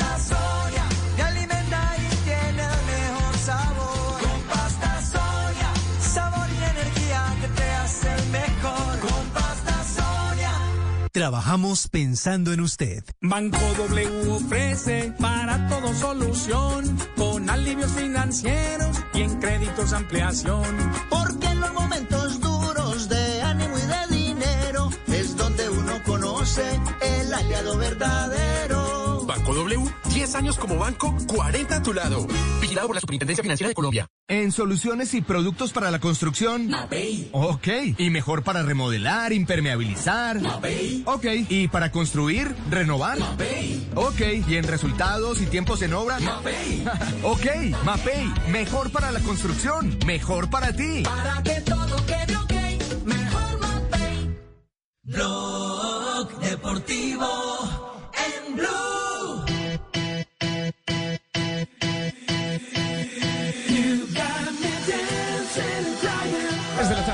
12 minutos. Estás escuchando Blog Deportivo, el único show deportivo de la radio.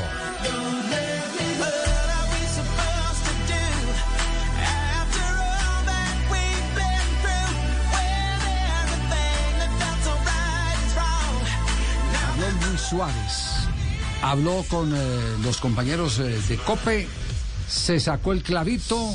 Bien sacado. Lo echaron del Barcelona el Barcelona le siguió pagando parte de su sueldo y terminó siendo verdugo del Barcelona y del Real Madrid. Además marca el gol de el, gol del título. Es una historia épica. Luis Suárez. Dos goles fundamentales frente a los Asuna, sí. la semana anterior en el penúltimo juego y frente al Real Valladolid, los dos de la victoria. Habló con el partidazo de Cope y la verdad es que la entrevista estuvo bastante nutrida y allí obviamente lanzó dardos frente a la gente del Barcelona. Pero la primera pregunta que le hacía la gente de COPE es sobre la diferencia de ganar con ese Atlético de Madrid de perfil bajo y un Barcelona que en su momento era un equipo exuberante. Obviamente que, cuesta muchísimo más, te das cuenta que, es más difícil, te das cuenta la ilusión que hay en, estos jugadores que, lo dijo lo dijo el Cholo, ¿no? Creo que solamente Coque de los que estaban acá, bueno, Felipe fue otro de, que había conseguido algo a nivel de, clubes de, ser campeón. Se disfruta muchísimo ver a los compañeros como lo veía ayer y anteayer con la felicidad de somos campeones. Era algo que me ilusionaba muchísimo más a mí, le daba muchísimo más valor y, más mérito todavía. La- claro, Juanjo, eh, una cosa jugar con Messi otra sin Messi, ¿no? Pero por supuesto, por, su, por supuesto, porque además que él en su momento, así como le pasó al Kun Agüero, algunos decían que jugaba, que existía en Barcelona, eh, esos malintencionados que habitualmente hay, solamente porque era el mejor amigo de Messi. Entonces él tuvo que independizarse, si se quiere, de esa relación para ser el goleador del equipo campeón. Contra los Asuna marcó el gol de la victoria. Pero a pesar de esa anotación salió con mucha bronca siendo el héroe porque tuvo cuatro clarísimas que no pudo concretar. Creo que, que uno ha pasado por mu- muchísimas circunstancias de, de la vida y en el fútbol pasás, el delantero convive con esa presión partido a partido de, de muchos goles. Y yo soy muy cabeza dura y lo hablaba con el Cholo ayer mismo, con, con Coque, ¿no? Le decía, muchas veces yo eh, el partido contra Sasuna erré 3, 4 ahí en el primer tiempo y normalmente el delantero se hunde. Sí, pasé por momentos en el segundo tiempo que, estaba medio bajón, pero claro, en el minuto 88 tener la posibilidad y ponerla ahí donde, donde tuve la suerte de, que entrara, muchas veces la mayoría de los delanteros que se bajonean, que quedan cabizbajo, o le pegan mal de nuevo, o le pegan para afuera, o se la para el portero y, y no, y soy muy cabeza dura, soy muy torpe y en un minuto del partido pensé, me va a quedar otra y sí, me va a quedar otra y bueno, y eso es lo que lo que hace que, que uno eh, tenga esos pequeños detalles en esos momentos de poder pensar, igual que el gol de- del Valladolid, porque ayer lo hablábamos también. ¿Por qué te fuiste abriendo? Primero me iba abriendo por el tema de que eh, Marco me iba gritando solo, solo, y que eso fue un punto de inflexión para mí de definir tranquilo. Después, a su vez, es una milésima de segundo que vas pensando, tengo a Masip enfrente que me conoce y sabe que normalmente voy a definir cruzado. Y ahí pensé en un segundo y dije, le pego al primer palo. Y claro, y él cuando hace así, él ya no le dio para volver al, al primer palo. Título de la película, Castel. Rendirse Así- nunca jamás. Jamás. Y eso es, hace parte del ADN de los grandes goleadores, Javier. Esa fe inquebrantable, ese saber que hay una nueva oportunidad, ese saber que si he fallado cinco, la sexta la voy a meter. O sea, esa, esa convicción solamente, eh, no, bueno, solamente no, pero está muy, muy, muy incorporada en, en el ADN de- del goleador, Javier. Eh, eh, hace parte de ellos. Si no fuera, no fuera el gran, el gran goleador que, que es, o que fue, o que ha sido. Bueno, acá el goleador uruguayo empieza a hablar de José Bartomeu y el manoseo que le hicieron conjuntamente con Kuman.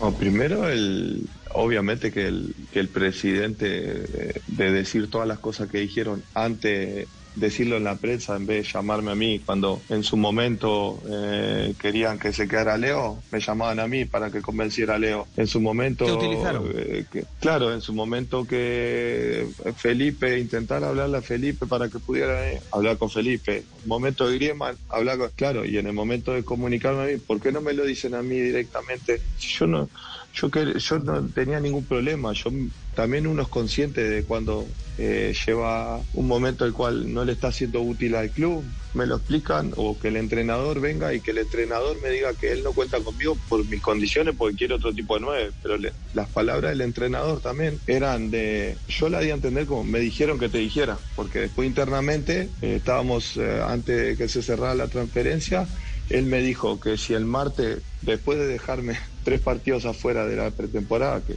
yo seguía entrenando ejemplarmente sin ningún problema, a tres días de jugar contra el Villarreal, antes yo venirme al Atlético, me dice, si mañana no se soluciona, yo voy a contar contigo contra el Villarreal. Y quedas como, ¿cómo? Si me dijiste que no contabas conmigo y porque me estás viendo entrenar o cosas, situaciones, me querés cambiar. Y ahí te das cuenta de decir, tanta personalidad no tiene como para decir, no quiero a este jugador. Claro. Y ahí te hacen dudar las cosas, decir, no era el entrenador. Le echaron la culpa al mensajero. El primero lo, ponía- lo, lo pusieron a, a llevar razones, ¿cierto? Y después. hacerse cargo a Koeman. Y era Bartomeu. claro. no, Claro. Por Dios. Oiga, increíble que suceda en un equipo de, de- de primera división eh, que tiene ribetes de leyenda como el Barcelona. un- O- o- un- o una tan administración increíble, así. Javi, ¿Ah? Tratándose de Bartomeu, ¿no? A ver, un destrato de Bartomeu hacia un goleador emblemático como Suárez, ganador de, de, de Champions y de muchos títulos locales, y un destrato hacia el club porque a ese goleador, con más de 100 goles con la camiseta del Barcelona, se lo regaló, porque se fue gratis al equipo que después le quita el título al Barcelona. Te digo, es, eh, es increíble, es de terror. Cada vez que pasan más capítulos, lo de Bartomeu es peor adelante del Barça. Bueno, y Luis Suárez también aprovechó el momento con el partidazo de Cope para hablar de las vacaciones de los futbolistas que actúan en el viejo continente, porque se unen con los compromisos de selección y las vacaciones se recortan, lo que quiere decir que regularmente la pretemporada la hacen sobre la competencia. No es lo mismo tener un mes de, vacaciones y después tener tres, cuatro semanas de preparación que tener tres semanas de vacaciones apenas termine la Copa América y a los 15 días que empiece la liga y que vos estés medio ahí, que la inercia te lleve a querer jugar y creo que tiene que haber, y después a los 15 días que creo que empieza la liga y después hay selección de nuevo. Sí, sí, sí. En Sudamérica hay tres partidos. Eh, es inentendible, es inentendible porque el, el jugador no le da, eh, el jugador necesita cierto descanso, después cierto tiempo de preparación y a algo hay que tratar de ponerle una X de, de cancelarlo, será o el inicio de liga o los partidos de, de la eliminatoria. No sé, algo, porque si no, sinceramente, el físico no le da, uno también ya se va haciendo mayor, no solamente por mí, hay muchos jugadores que son mayores y que necesitan más tiempo de, de adaptación, pero realmente los jugadores necesitamos tener en algún momento de nuestra carrera, algunos estamos en el final, pero en algún momento tener voz y voto en, en tema de, de, preparación. Pedido justo, Castel, pedido Sí. justo. Por supuesto. Nos han Javier. convertido en unas máquinas y, y se les exige el más alto nivel eh, sin entender que esa repetición de esfuerzos lleva a que se pierda calidad por el sinnúmero de lesiones que se registra. Claro, porque, porque la producción de ellos, la mejor producción está también eh, directamente proporcional con el descanso eh, que merecen y que necesitan. Después de una competencia, eh, 20, 25, 30 días de recuperación, de, de vacaciones, tres o cuatro semanas, como dijo Luis Suárez, para volver a adaptarse, entrenar, tomar la forma y empezar a competir. Y seguramente la producción va a ser mejor. Bueno, y el Cholo, eh, también eh, eh, Luis Suárez habló de- del Cholo Simeone, de la interacción que tuvieron para poder llegar al Atlético de Madrid y del poder de convencimiento que tiene el adiestrador argentino. Eh, me manda un WhatsApp, me dice que me va a llamar en un rato y bueno, y al rato lo, lo atendí. ¿Confirmaste que era el teléfono del Cholo o, o- o No. te fiaste? No, porque ya me lo, ya me lo habían pasado. Mira que te va a escribir el cholo, este es su número. Y amigo, vale, vale, vale. ¿Qué, qué sentiste cuando te llamó? Oye, que te quiero. Tú me dijiste. Es que, es que al, al cholo, la gente que lo conoce, eh, lo escuchas hablar y te vende el Vaticano igual. te convence de cualquier cosa. y escucharlo hablar y, y el de decir, claro, uno estaba sintiendo sensaciones raras en el Barcelona, que te llama un entrenador que te diga, vení acá, que vas a hacer esto, vas a hacer lo otro, y va, y va, y va. Decir, "Ah, soy el mejor, me voy para ahí y, voy a... Y la verdad que me convenció, no necesitaba tanto, no me convenció. eh, y lo, lo único que le dije era que necesitaba tiempo para, para terminar de cerrar mis cosas en, en el Barcelona, pero, pero la- las palabras sobraban en ese momento, pero fue algo que, que me llegó, me, me convenció en su día a día trabajando con él y la verdad que, no me arrepiento de nada. Cuando debatíamos sobre la importancia de un entrenador, ¿no? El porcentaje de un entrenador en un eh, éxito deportivo. Esta respuesta de Suárez me parece que marca un poco una tendencia. No solamente es cómo vamos a jugar 4-4-2, 4-2-3-1, sino también ese trabajo silencioso de convencer a los jugadores, de llamarlos, de reclutarlos, de pedirles. Lo de Kuman parece que es una cuestión juzgada, que no va a seguir en Barcelona, y alguien me cuenta a mí desde España que uno de los que piensan buscar y aparece muy arriba en la lista es el técnico que hoy va a dirigir a River, Marcelo Gallardo, en el radar cercano de Barcelona para la próxima temporada, Javi. 21 goles, 3 asistencias, lo que desperdició el Barcelona y por supuesto que el pistolero uruguayo trató de mandarle un recadito al expresidente del cuadro culé. Primero voy a tanto a Bartomeu que no creo porque siempre se comportó con vosotros como un cobarde, nunca dio la cara, pero no sé, por Mestre, Bordas, algún directivo, Kuman, No, no, no, ninguno. Pero estuve a punto de yo mandarle alguna fotito. Esa es La buena. venganza es esa un es plato buena. que se come frío, dice el dicho. Y creo que después de llorar, porque se le dieron las lágrimas, eh, producto de esa emoción desbordada luego de darle el título al Atlético de Madrid, eh, vienen ya estos eh, momentos de relax, eh, donde las eh, eh, situaciones dolorosas se recuerdan ya con más suavidad. Y, y de todo eso eh, se saca humor, Cinco sin títulos. ninguna duda. Cinco títulos. Javier, es que-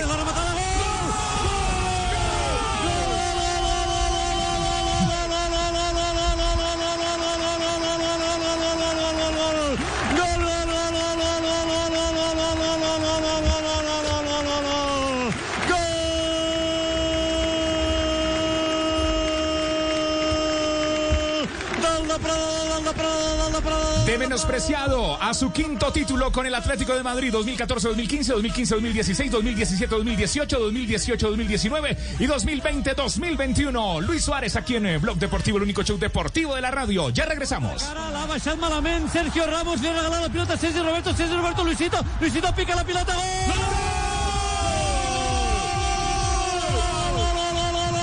Picadeta,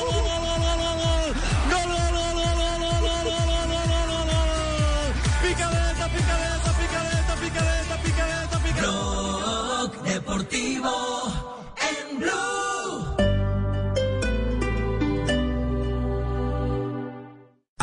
que nunca, el país necesita profesionales altamente preparados. Estudie uno de los 11 posgrados que ofrece la Escuela Colombiana de Ingeniería Julio Garavito y cambiemos la forma de ver el mundo. Conoce todos los beneficios y apoyos financieros. Más información en www.escuelaing.edu.co. Vigilado Mineducación. En las noches la única que no se cansa es la lengua.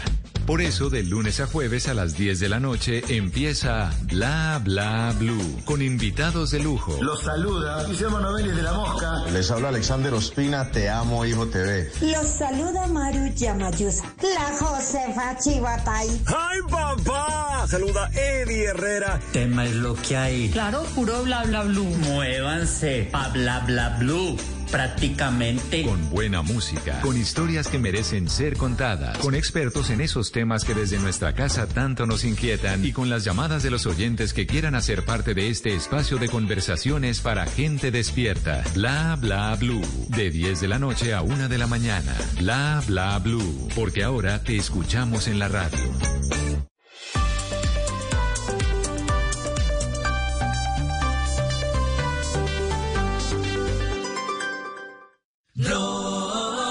Deportivo en Blue.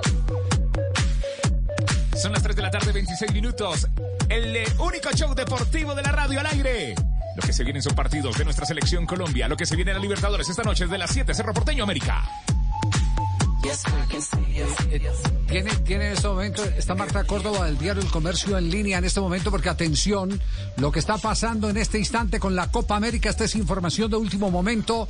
Diario El Comercio de Ecuador. Sí, señor, la redactora especial del diario El Comercio eh, en Ecuador, Marta Córdoba, nos acompaña a esta hora, porque atención que hay otro postulante para realizar la Copa América. Se trata de Ecuador. Marta, bienvenida. ¿Y ¿Cuál es la noticia? Aló, Marta. ¿Me copia ahí? Marta. Eh, está, está bajísimo el, el audio, no se le escucha muy bien. Ah, bueno, vamos a tratar de, de- de subirle a- al retorno a Indoscopia mejor, eh, Marta, sí.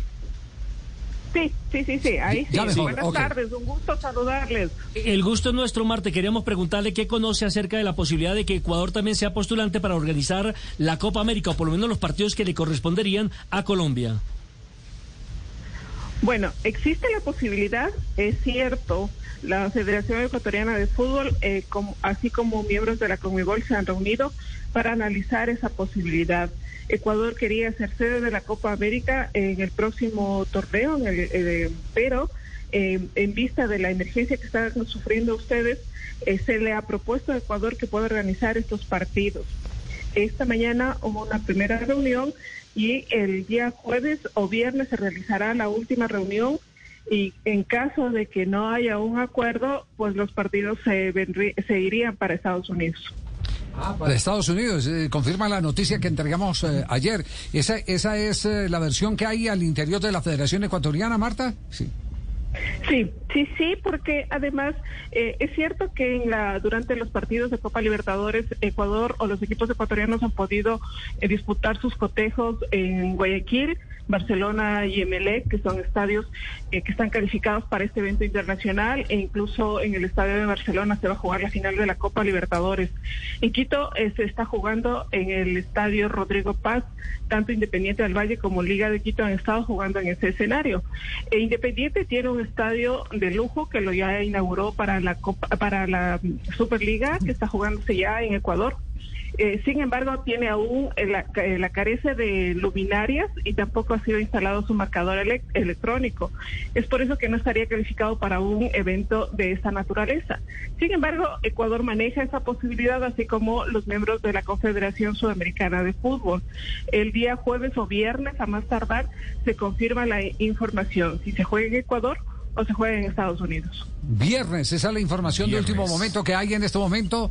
Eh, Marta es una de las periodistas más acuciosas y de mayor credibilidad que tiene el, El diario El Comercio. ecuatoriano, el diario El Comercio, así que es una fuente fidedigna que nos acerca al pensamiento de los eh, directivos, de las intenciones de los directivos de la Federación Ecuatoriana. Marta, muchas gracias por acompañarnos a esta hora en Blog Deportivo. Un gusto siempre, un saludo cordial al hermano país de Colombia. Esperemos que supere esa crisis eh, social y el deporte siempre nos une. Gracias, un saludo cordial.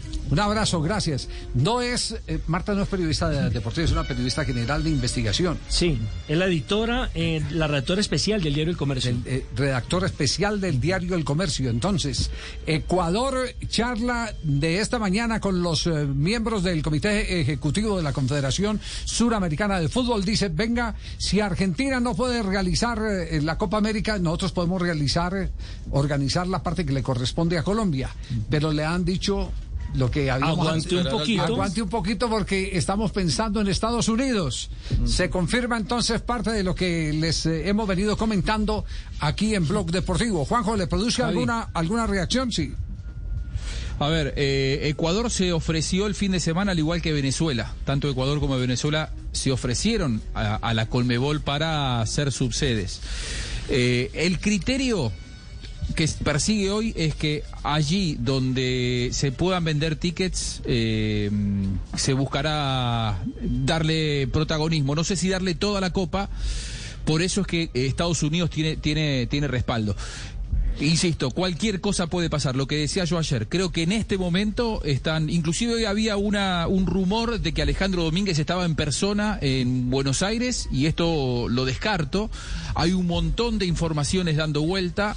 Lo que yo tengo es que Ecuador hoy por hoy no es primera opción, aunque no descarto que pueda igual, terminar recibiendo la Copa América, ¿no? Sí, sí. eh, eh, y ya internacionalmente la noticia está corriendo, ¿no? Sí. NBC Sports acaba de entregar un informe.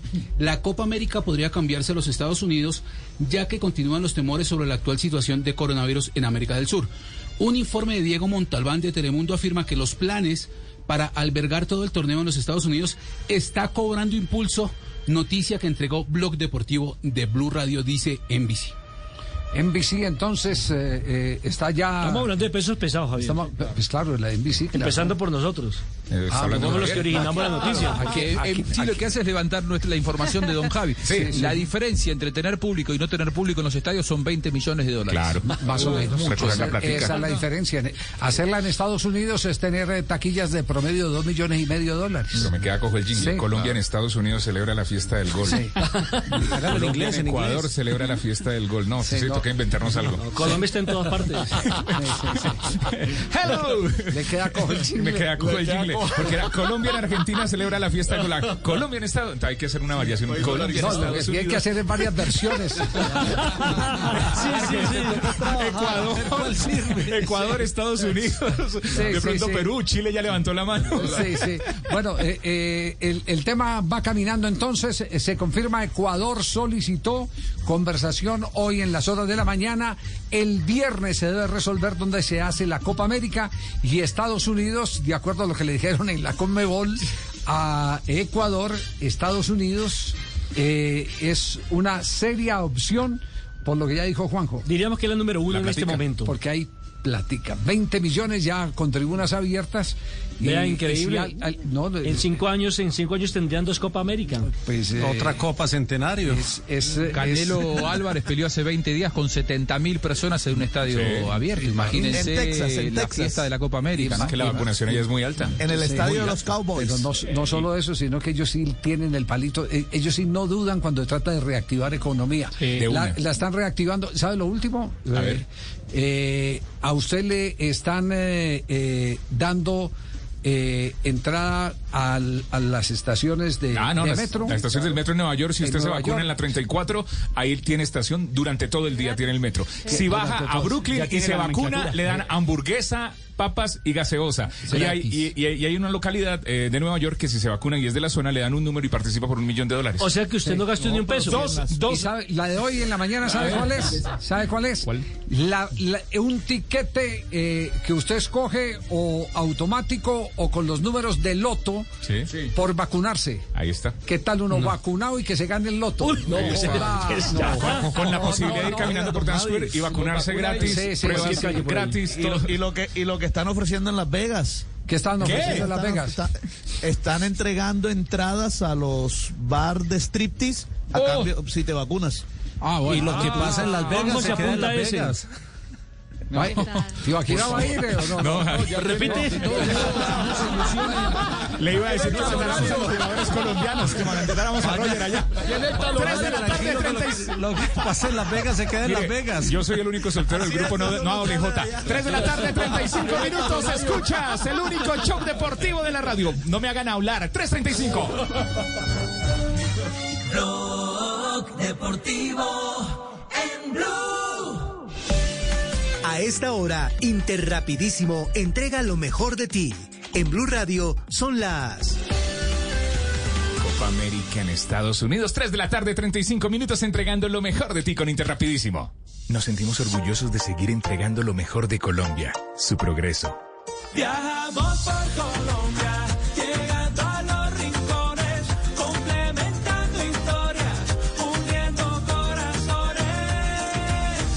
Llevamos 32 años entregando lo mejor de los colombianos en cada rincón del país. Y no pares de sonreír, es la esencia de nuestro país.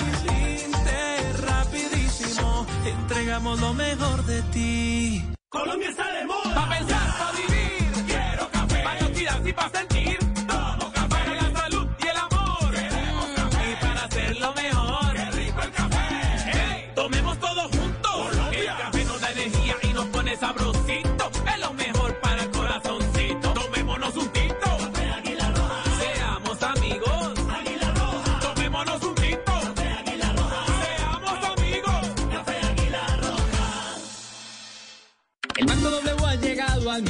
Al microempresario de esta nación con diferentes productos de ahorro, crédito e inversión. Aporta calidad de vida al que no tiene una entrada estable y el futuro de todos cuida, así de simple y así de amable. Banco W, 10 años como banco, 40 a tu lado. Vigilado por la Superintendencia Financiera de Colombia. En Blue Radio, un minuto de noticias. En Medellín, al menos 500 personas protestan a esta hora en la cárcel del Pedregal para exigir la reanudación de las visitas y mejorar las condiciones precarias de los internos. Dubán Vázquez. La manifestación se adelanta con un plantón a las afueras de ese centro penitenciario hasta ahora, donde los familiares y amigos de los privados de la libertad reclaman garantía de derechos humanos para sus parientes que están sindicados o purgando penas. Una de las principales peticiones es que se reactiven las visitas familiares y conyugales que fueron suspendidas luego del comienzo de este nuevo pico de la pandemia y solo un mes después de que se implementara el plan piloto tras un año sin ver a sus parientes. Otra de las exigencias es que la alcaldía de Medellín construya una cárcel para sindicados. En Cali, 3.500 puestos de trabajo del sistema masivo de transporte Metro Cali están en riesgo. Los colaboradores y voceros de los concesionarios del mío reclaman al alcalde por la mínima reactivación del sistema. En Fobra, informa Fabrit Cruz. Y la molestia de los trabajadores del Sistema Masivo Integrado de Occidente Mío en Cali se registró porque el alcalde Jorge Iván Ospina priorizó la reactivación de una flota de bucetas por encima de los articulados del Mío, mientras los trabajadores están reclamando que los dejen trabajar cuanto antes. Gonzalo Cucalón, subgerente de Hit Masivo. Pues básicamente es eso, es un llamado a la alcaldía para que no nos abandone, estamos aquí y el mensaje también es decirles que estamos dispuestos para salir a operar cuando nos digan. Más de 3.500 puestos de trabajo están en riesgo. Por día se han dejado de movilizar más de 200.000 usuarios, agregó Cucalón.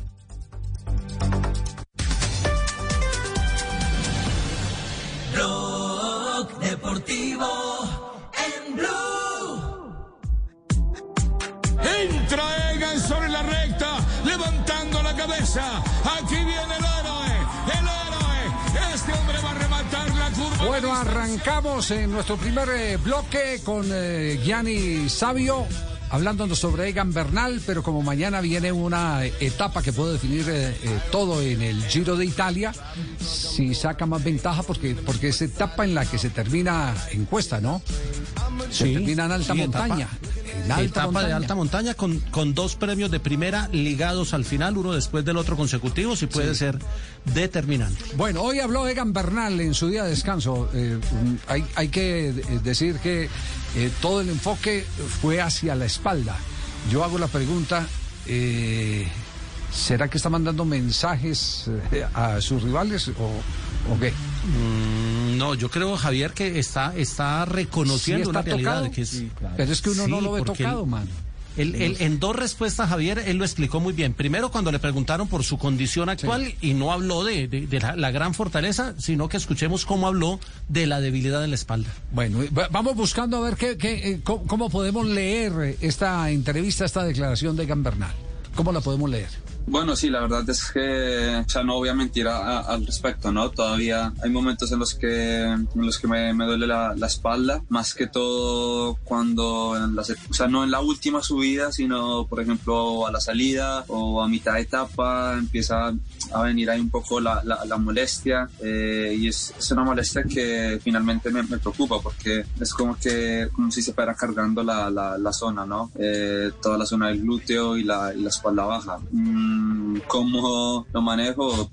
Nada, simplemente, eh, de verdad, haciendo oficio todos los días y ya está. Eh, yo creo que eh, va a aguantar para el, para el resto del giro, no creo que, que de un momento a otro eh, me vaya a llegar así el, el, el dolor pues eh, exagerado, así que yo creería que, que va a aguantar para, para el resto del giro, así que nada, Después eh, de esta, hay que tener confianza después de esta que- primera respuesta, Jota, no es buena estrategia decirle a Sí. quienes a quienes están disputándole el título por más de dos minutos y, y- y punta que le lleva dos minutos que 40 que Do- le- Dos minutos 24. Ah, dos minutos 24. Al segundo, que es Damiano Caruso. al italiano Eh, Javier, Caruso. pero Yo- claro, les está sí. diciendo atáquenme de entrada, pero, pero es que en el inicio de las etapas él tiene toda la banda de lineos a su servicio. Entonces ya le sí. pasó a Aníbal y a Formolo que lo atacaron esta semana de entrada y al, al final lo recogieron. Es que el, el- el equipo es muy fuerte en, en el inicio de la etapa. Pero, pero por eso, entonces, entonces, a ver, quedemos, eh, quedemos en qué punto, a ver, en qué punto quedamos.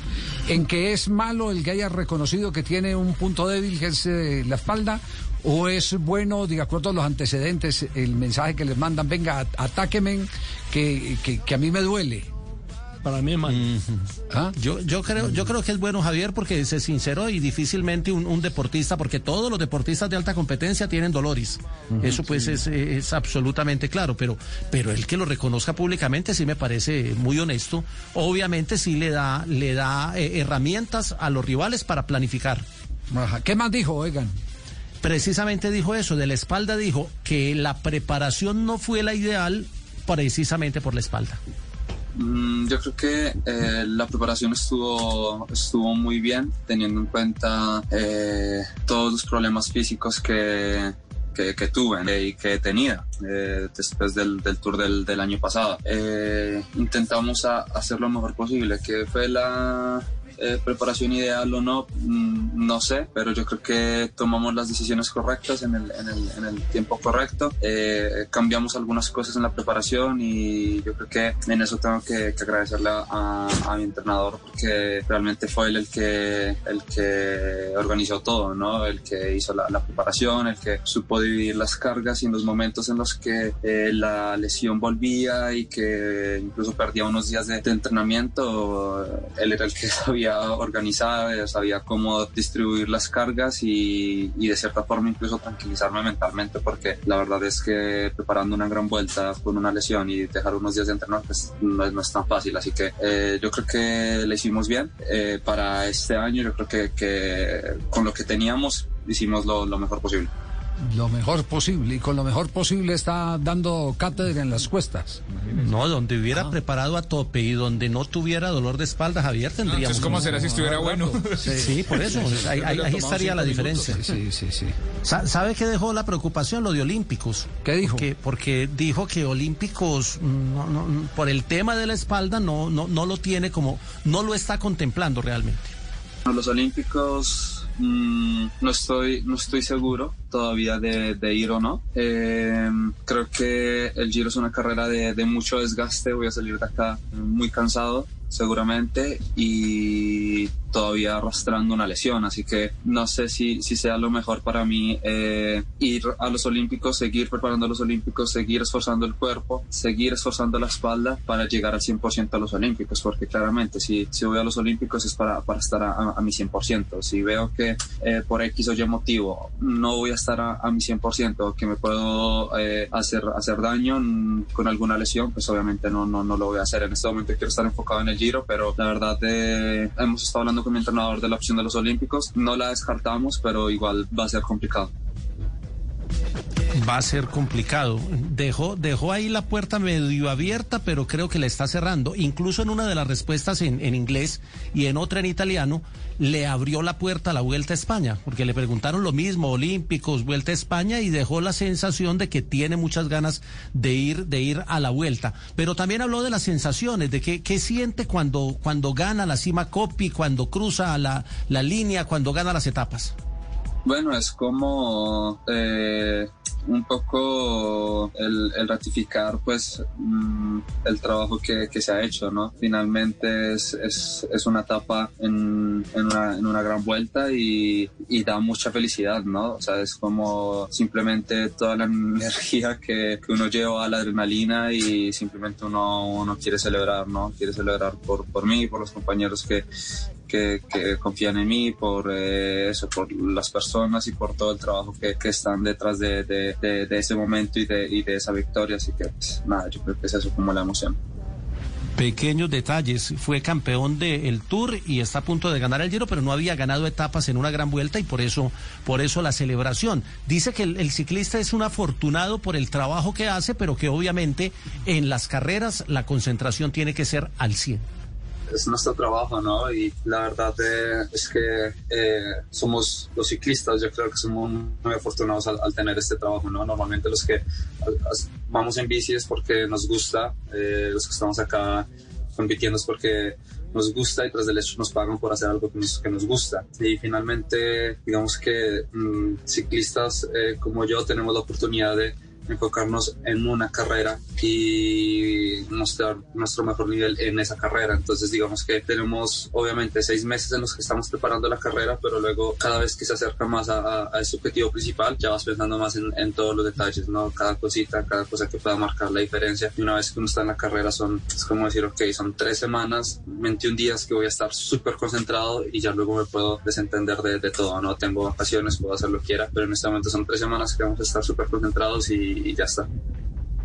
Plenamente concentrado. Y, una última de Egan, porque es muy interesante. Miren, desde el 2008 no hay un ciclista que gane giro eh, eh, y vuelta en el mismo año. A él se le está abriendo la posibilidad con lo que está haciendo. Obviamente debe ganar primero el giro y debe ir a la vuelta. Pero nunca en la historia se ha dado que alguien gane giro y tour porque Giro y Tour están muy cerquita en los calendarios y esto hace que, que, que sea, pues nunca en la historia, no, nunca en la historia desde que el Giro y el Tour se hacen en las fechas que se hacen.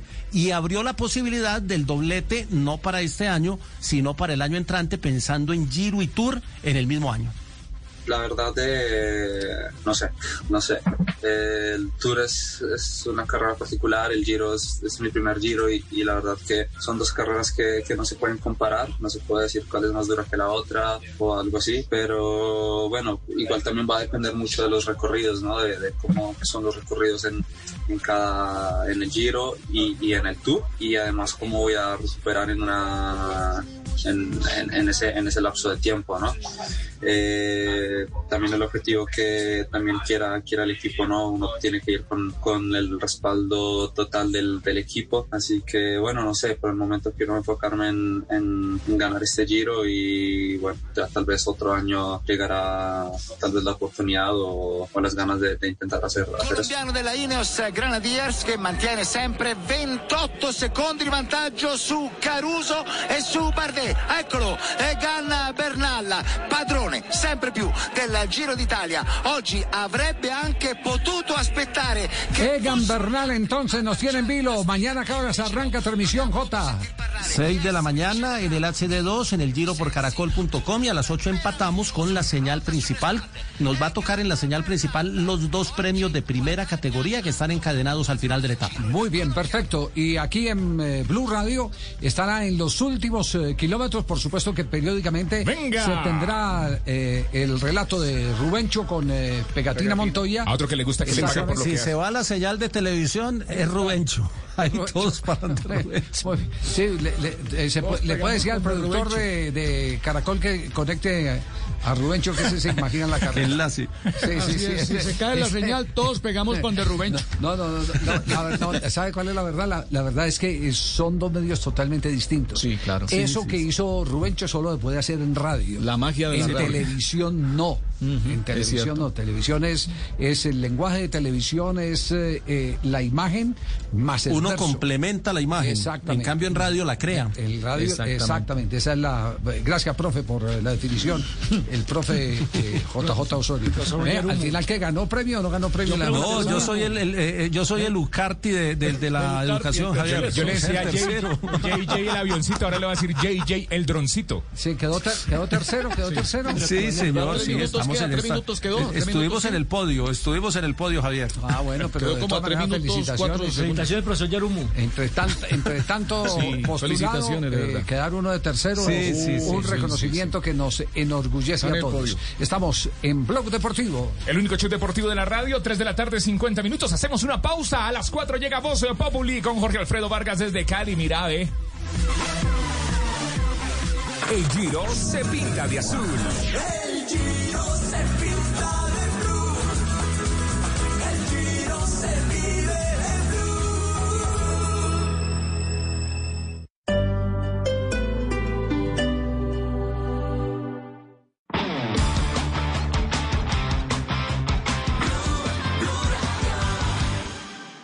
Con Prosegur Alarmas confíe la protección de su hogar o negocio con la mejor tecnología y seguridad en Colombia desde 3,400 pesos diarios. Marca ya numeral 743. Recuerda, numeral 743 o ingresa a prosegur.com.co. Y la de y Seguridad Privada. En las noches la única que no se cansa es la lengua.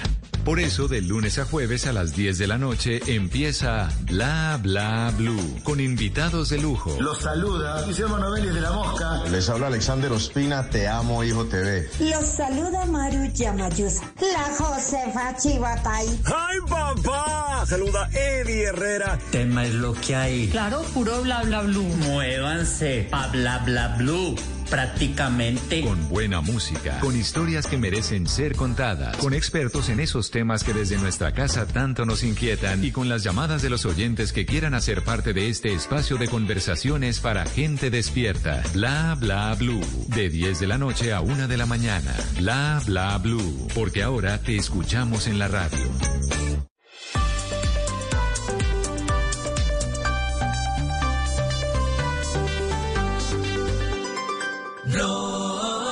Deportivo en Blue.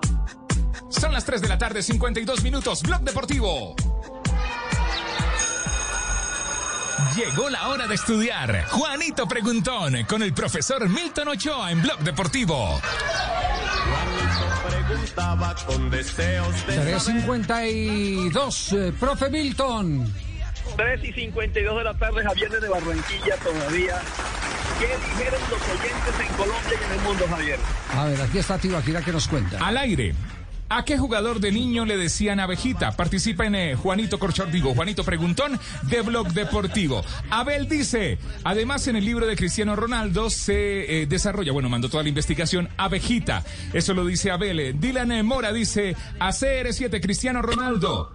Juan eh, nos dice, Cristiano Ronaldo, Sebastián Rodríguez, eh, saludos desde Armenia, Quindío.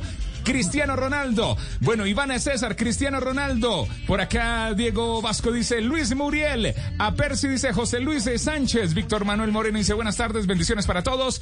Me uno, Cristiano Ronaldo. Gracias a todos los que están escribiendo a esta hora en Blog Deportivo, el único show deportivo de la radio. Uy, qué hilera esa, ¿eh? Sí. ¿Las leo todas? No, no, no, No, no, no. Gracias a todos, ahí les pongo un corazoncito. Bueno, perfecto. Ay, Felicitaciones a los oyentes, Javier. Felicitaciones a los oyentes. Sí. Sí, sí, profe. La respuesta es. La respuesta es Cristiano Ronaldo, Javier, sin ninguna discusión. Los, los primeros los primeros directores técnicos lo bautizaron con la abejita porque se movía como una abejita en todo el terreno de juego. Y además, la mamá le decía el llorón, el llorón. Esos eran los dos apodos que tenía Cristiano CR7 cuando era niño. El llorón. El llorón. El llorón. Los que lloran son los arqueros. Sí, el llorón. Cristiano Ronaldo. Eh, Ahora los que lloran son los arqueros, Javier. Tiene razón, tiene razón. Nelson, sí, Nelson tiene razón. Mucho gusto, Nelson Eh, Enrique Asensio. eh, es, es- ese, ese man es un ejemplo, eh, la, la historia. Cuanto eh, libro aparece de Cristiano Ronaldo, eh, hay que comprarlo. Y hay que comprarlo por, porque hay quienes nacen con esos atributos, como Messi. Messi mm, nació con, con esas posibilidades, lo pusieron a crecer un poquitico, pero esas posibilidades del manejo, del quiebre de cintura, etcétera, etcétera. Y cuenta Ferguson que Cristiano Ronaldo lo que ha construido, él, tenía potencia, velocidad, eh, tenía buen cabeceo, pero lo otro lo fue construyendo con la repetición en las prácticas. Se quedaba después de las prácticas, que es lo que le pedimos a los periodistas de este programa, que se queden y nada, todos salen. Cinco para- Camilo, Coto. salen, sí. Entonces, Javier. sí, sí, sí. Javier, pero recuerda que, que, que el técnico una vez se quedó porque no le creía al kinesiólogo que Cristiano se quedaba a entrenar después de los entrenamientos. Es cierto, es cierto. Los, eh, los utileros llegaron y, y el kinesiólogo le dijeron, Mister, ¿qué hacemos? Era Ferguson, nadie más ni nadie menos, porque la historia la cuenta el mismo Ferguson. Ferguson es el que cuenta la historia en el libro de los técnicos de Cristiano Ronaldo. Dice, oiga, eh, ese muchacho que usted trajo de, de- de- de Portugal, el muchacho no está eh, haciendo eh, quedar ir. más tiempo. No se quiere ir. Y era que se quedaba ensayando jugadas Claro. que no eran normal que en esa época los futbolistas ensayaran que era una gambeta, un freno, cosas por el estilo, porque normalmente los jugadores se quedan es para practicar tiros libres, para eh, hacer cruz penalti, para hacer cruces de pelota, a ver cómo están de alcance de un costado de la cancha al otro. Pero no para trabajar la técnica. Pero no para trabajar la técnica. Correcto. Aquí hubo un trinón, Javier, que, que de un oyente, Carlos A. Martínez, dice, por abejita no tengo ni idea, pero si la mamá le decía llorón, fijo era Neymar.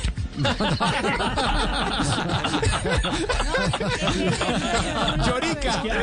Mi mejor amigo. Mi mejor amigo lo reveló porque cuando empezó a jugar fútbol a los 8, 7, 7, 8, 9 años en el barrio, pues cuando no tenía el balón decía que él lloraba. Entonces por eso es que le decían el llorón. Ah, ya, ya, Javier, ya. Sí, profe. Cuadrado, tam- Cuadrado también dice maravillas de, de- de Cristiano, sobre todo en la disposición que tiene para seguir entrenando como el primer día, ¿cierto, Javier? Sí, sí, sí, sí. Y eh, mm, eh, mañana, si Dios lo permite, vamos a, a tener la oportunidad de conversar en este programa con Juan Guillermo Cuadrado. Qué bueno. Si Dios lo permite, eh, hemos concertado una cita. ¿Entrevista de cuadrado? entrevista con Cuadrado eh, porque hace el lanzamiento del libro, eh, va a dar una rueda de prensa, etcétera, y, y- y va a ser interesante el, el que un hombre eh, que es eh, nacido eh, en cuna humilde pueda hoy no mirar hacia adelante para envidiar lo que los demás tienen, sino mirar hacia atrás para establecer sus logros. Ese es Juan Guillermo Cuadrado, el mejor jugador colombiano de los últimos años a nivel internacional. Profe, un abrazo. Profe, ¿qué pasó? ¿Le cortó, profe? Se le acabó la moneda. La moneda. Fabio no gasta ni teléfono. Aquí está el profe. Aquí estoy, señores. Ah, yo que estaba en la casa de Castel, profe. Aquí estoy, aquí estoy. Un feliz resto de tarde para todos. Muy bien. Y no me llamen Juanito Corchador, por favor. Bueno, listo. Muy bien, profe. Ahora vamos a una ronda de noticias en Blog Deportivo hasta ahora, 3.57.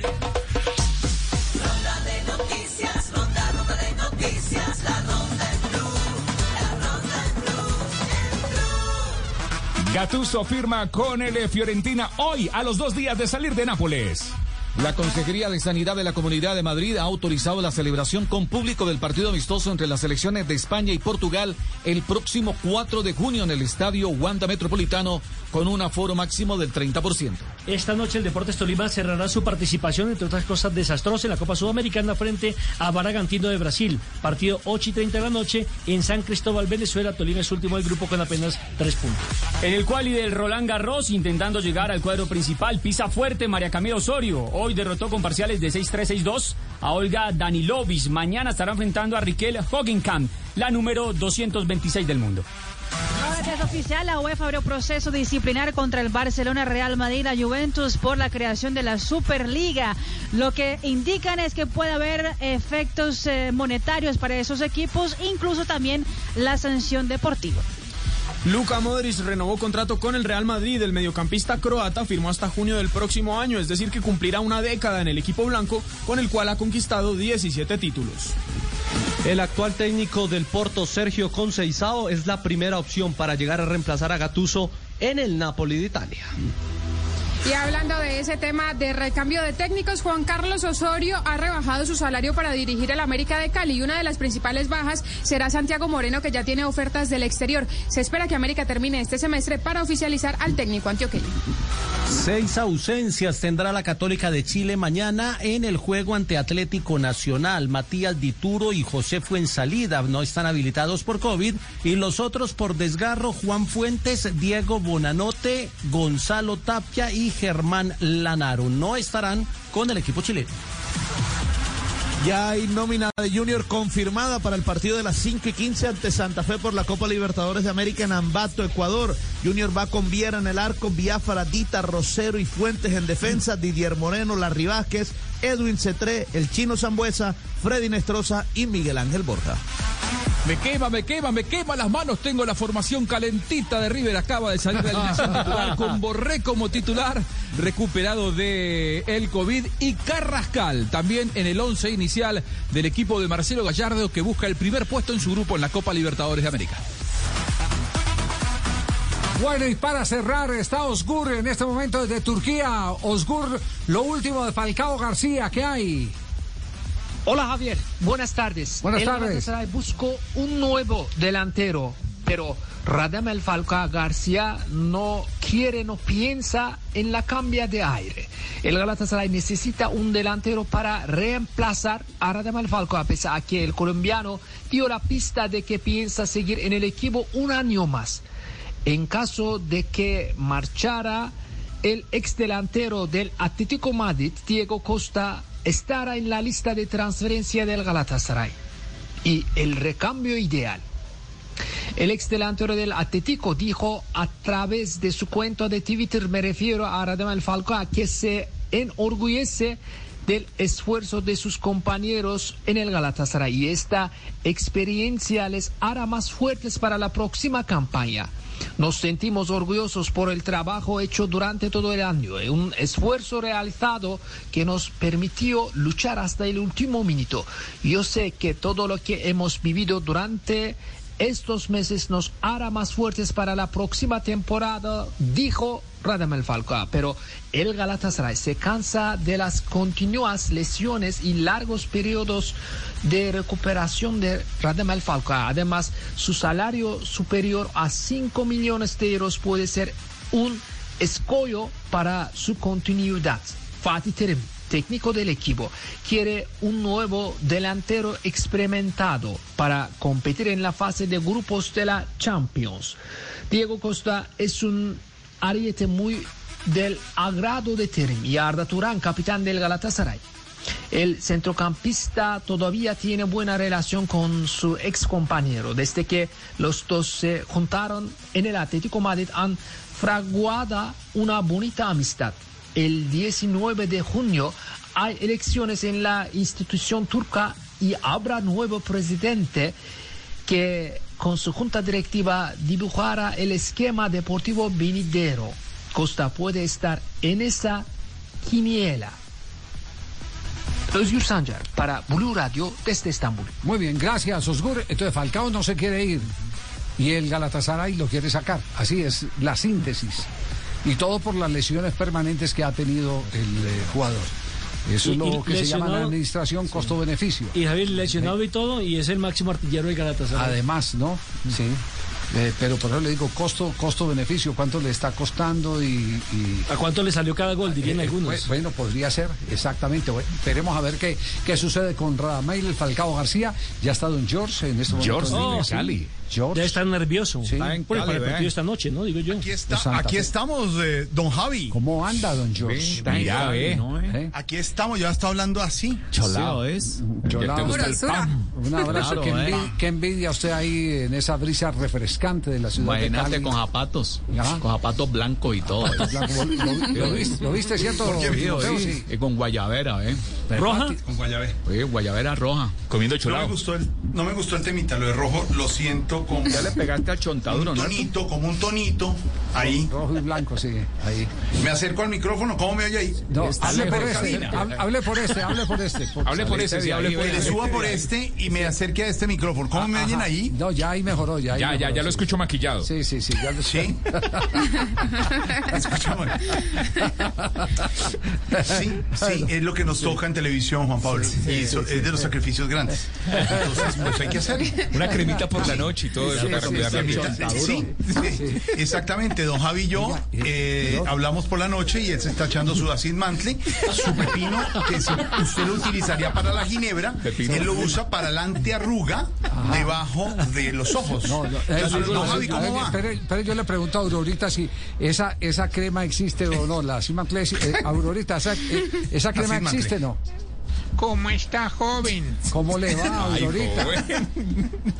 Pues será bien. Yo, yo la verdad es que no le creo sino a la de aguapanela, bicarbonato y un poquito de miel. No puede ser, ¿sí? No la vayan a hacer en La, casa. de- la de- Eso la- es bendito. la miel sí es recomendada siempre La para, miel, para tener una piel. ¿Cuál es el secreto, por ejemplo, para el maquillaje aquí en Cali? Para quitar el maquillaje. Estar ventilado porque si no este calor lo tumba uno. Está ventilado porque este calor. ¿Oíste cómo es la cosa? Está ventilado porque este calor. Aurorita, ¿usted con, qué se, ¿usted con qué se quita el maquillaje? ¿Con qué se quita el maquillaje? Ya, ya sabemos cómo se cuida la piel. Ya no me, ya ¿cómo no me maquillo. ¿No? No, y, de- y no, y llevo 14 meses en cuarentena. En cuarentena. Cuarentena, cuarentena. Sí, sí, sí. Ah, Eh, entonces, me- em, al principio sí me, me, me maquillaba, pero em, el tapaboca me quedaba todo pintorreteado y Sí. era más difícil lavarlo. Ajá. Ah, ya. Oiga, oiga, Aurorita no- nos, nos eh, comentaba antes de salir al aire que estuvo muy pendiente de don Jorge hoy en el noticiero, vestido de blanco. ¿Qué impresión le dejó lo- lo de la cobertura del paro eh, en, en Cali, la marcha del silencio y todo eso? No, no, muy, muy bueno, eh, eh, esperando que los del paro y los del gobierno lleguen a un acuerdo, pero Sí.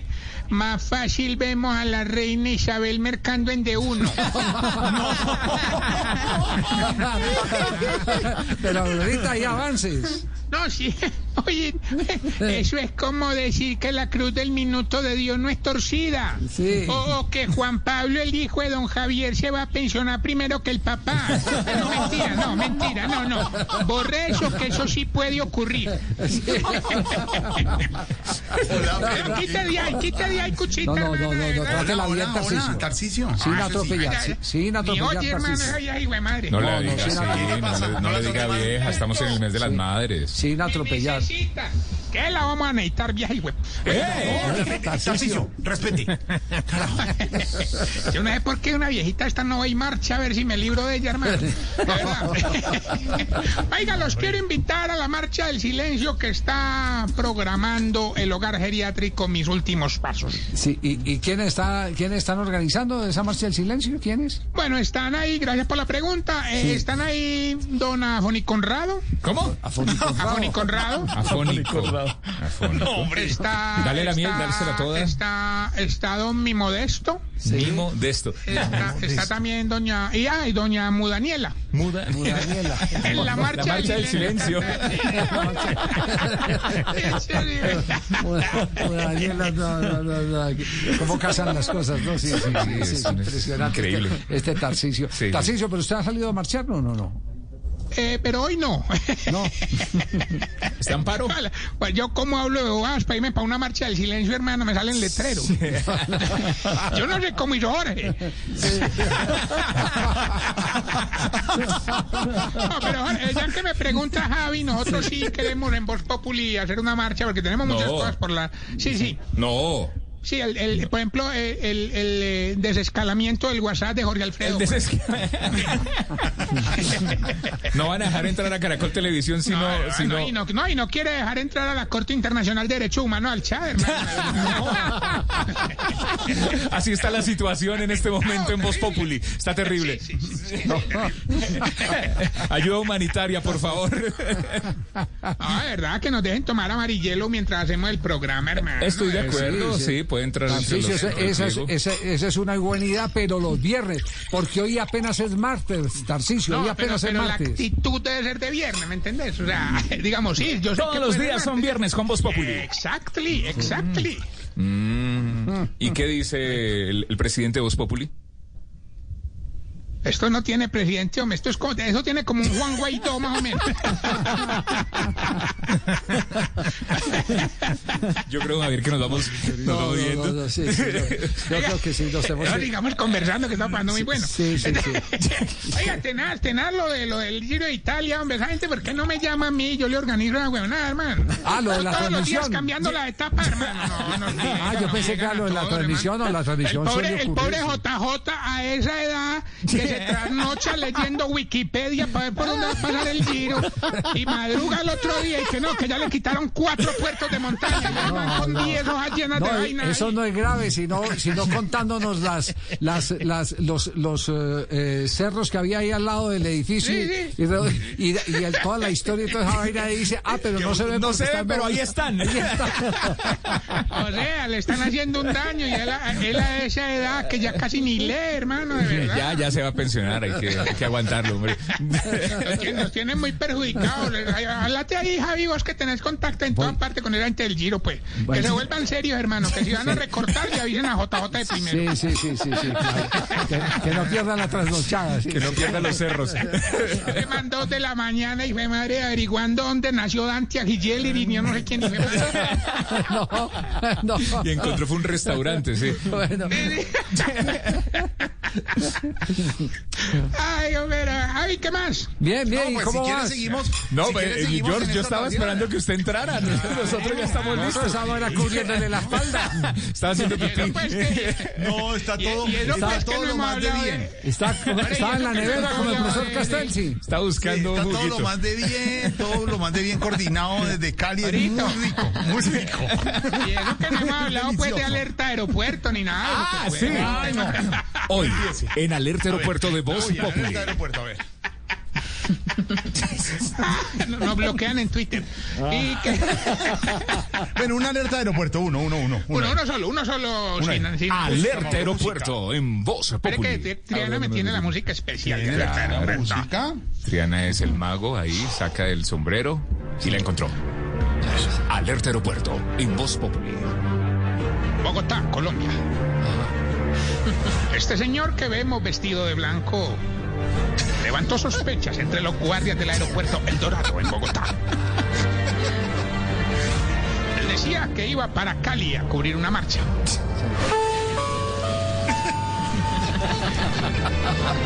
Pasajeros con destino Cali, favor abordar, menos el señor de blanco.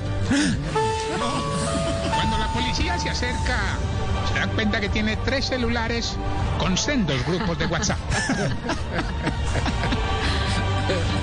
La vestimenta blanca no coincide con el perfil que tiene en la policía del aeropuerto. El sujeto dice que se viste de blanco porque es amigo del Papa Francisco.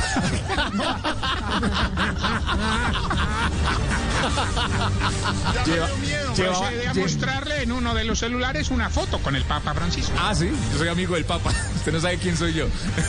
Luego, de un maletincito saca una carta que los hijos le escribieron al Papa Francisco.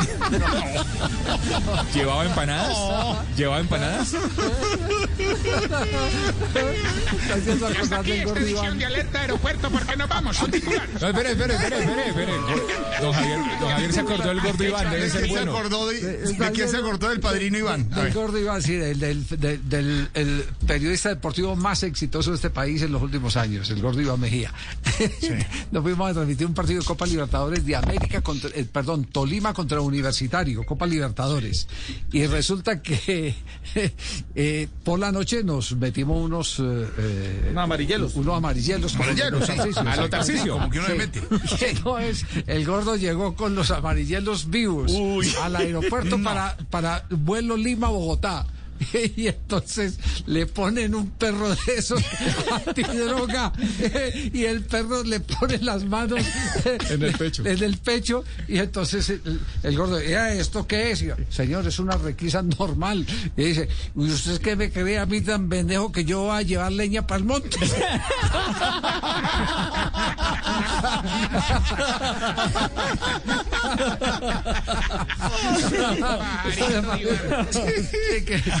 No, qué personaje.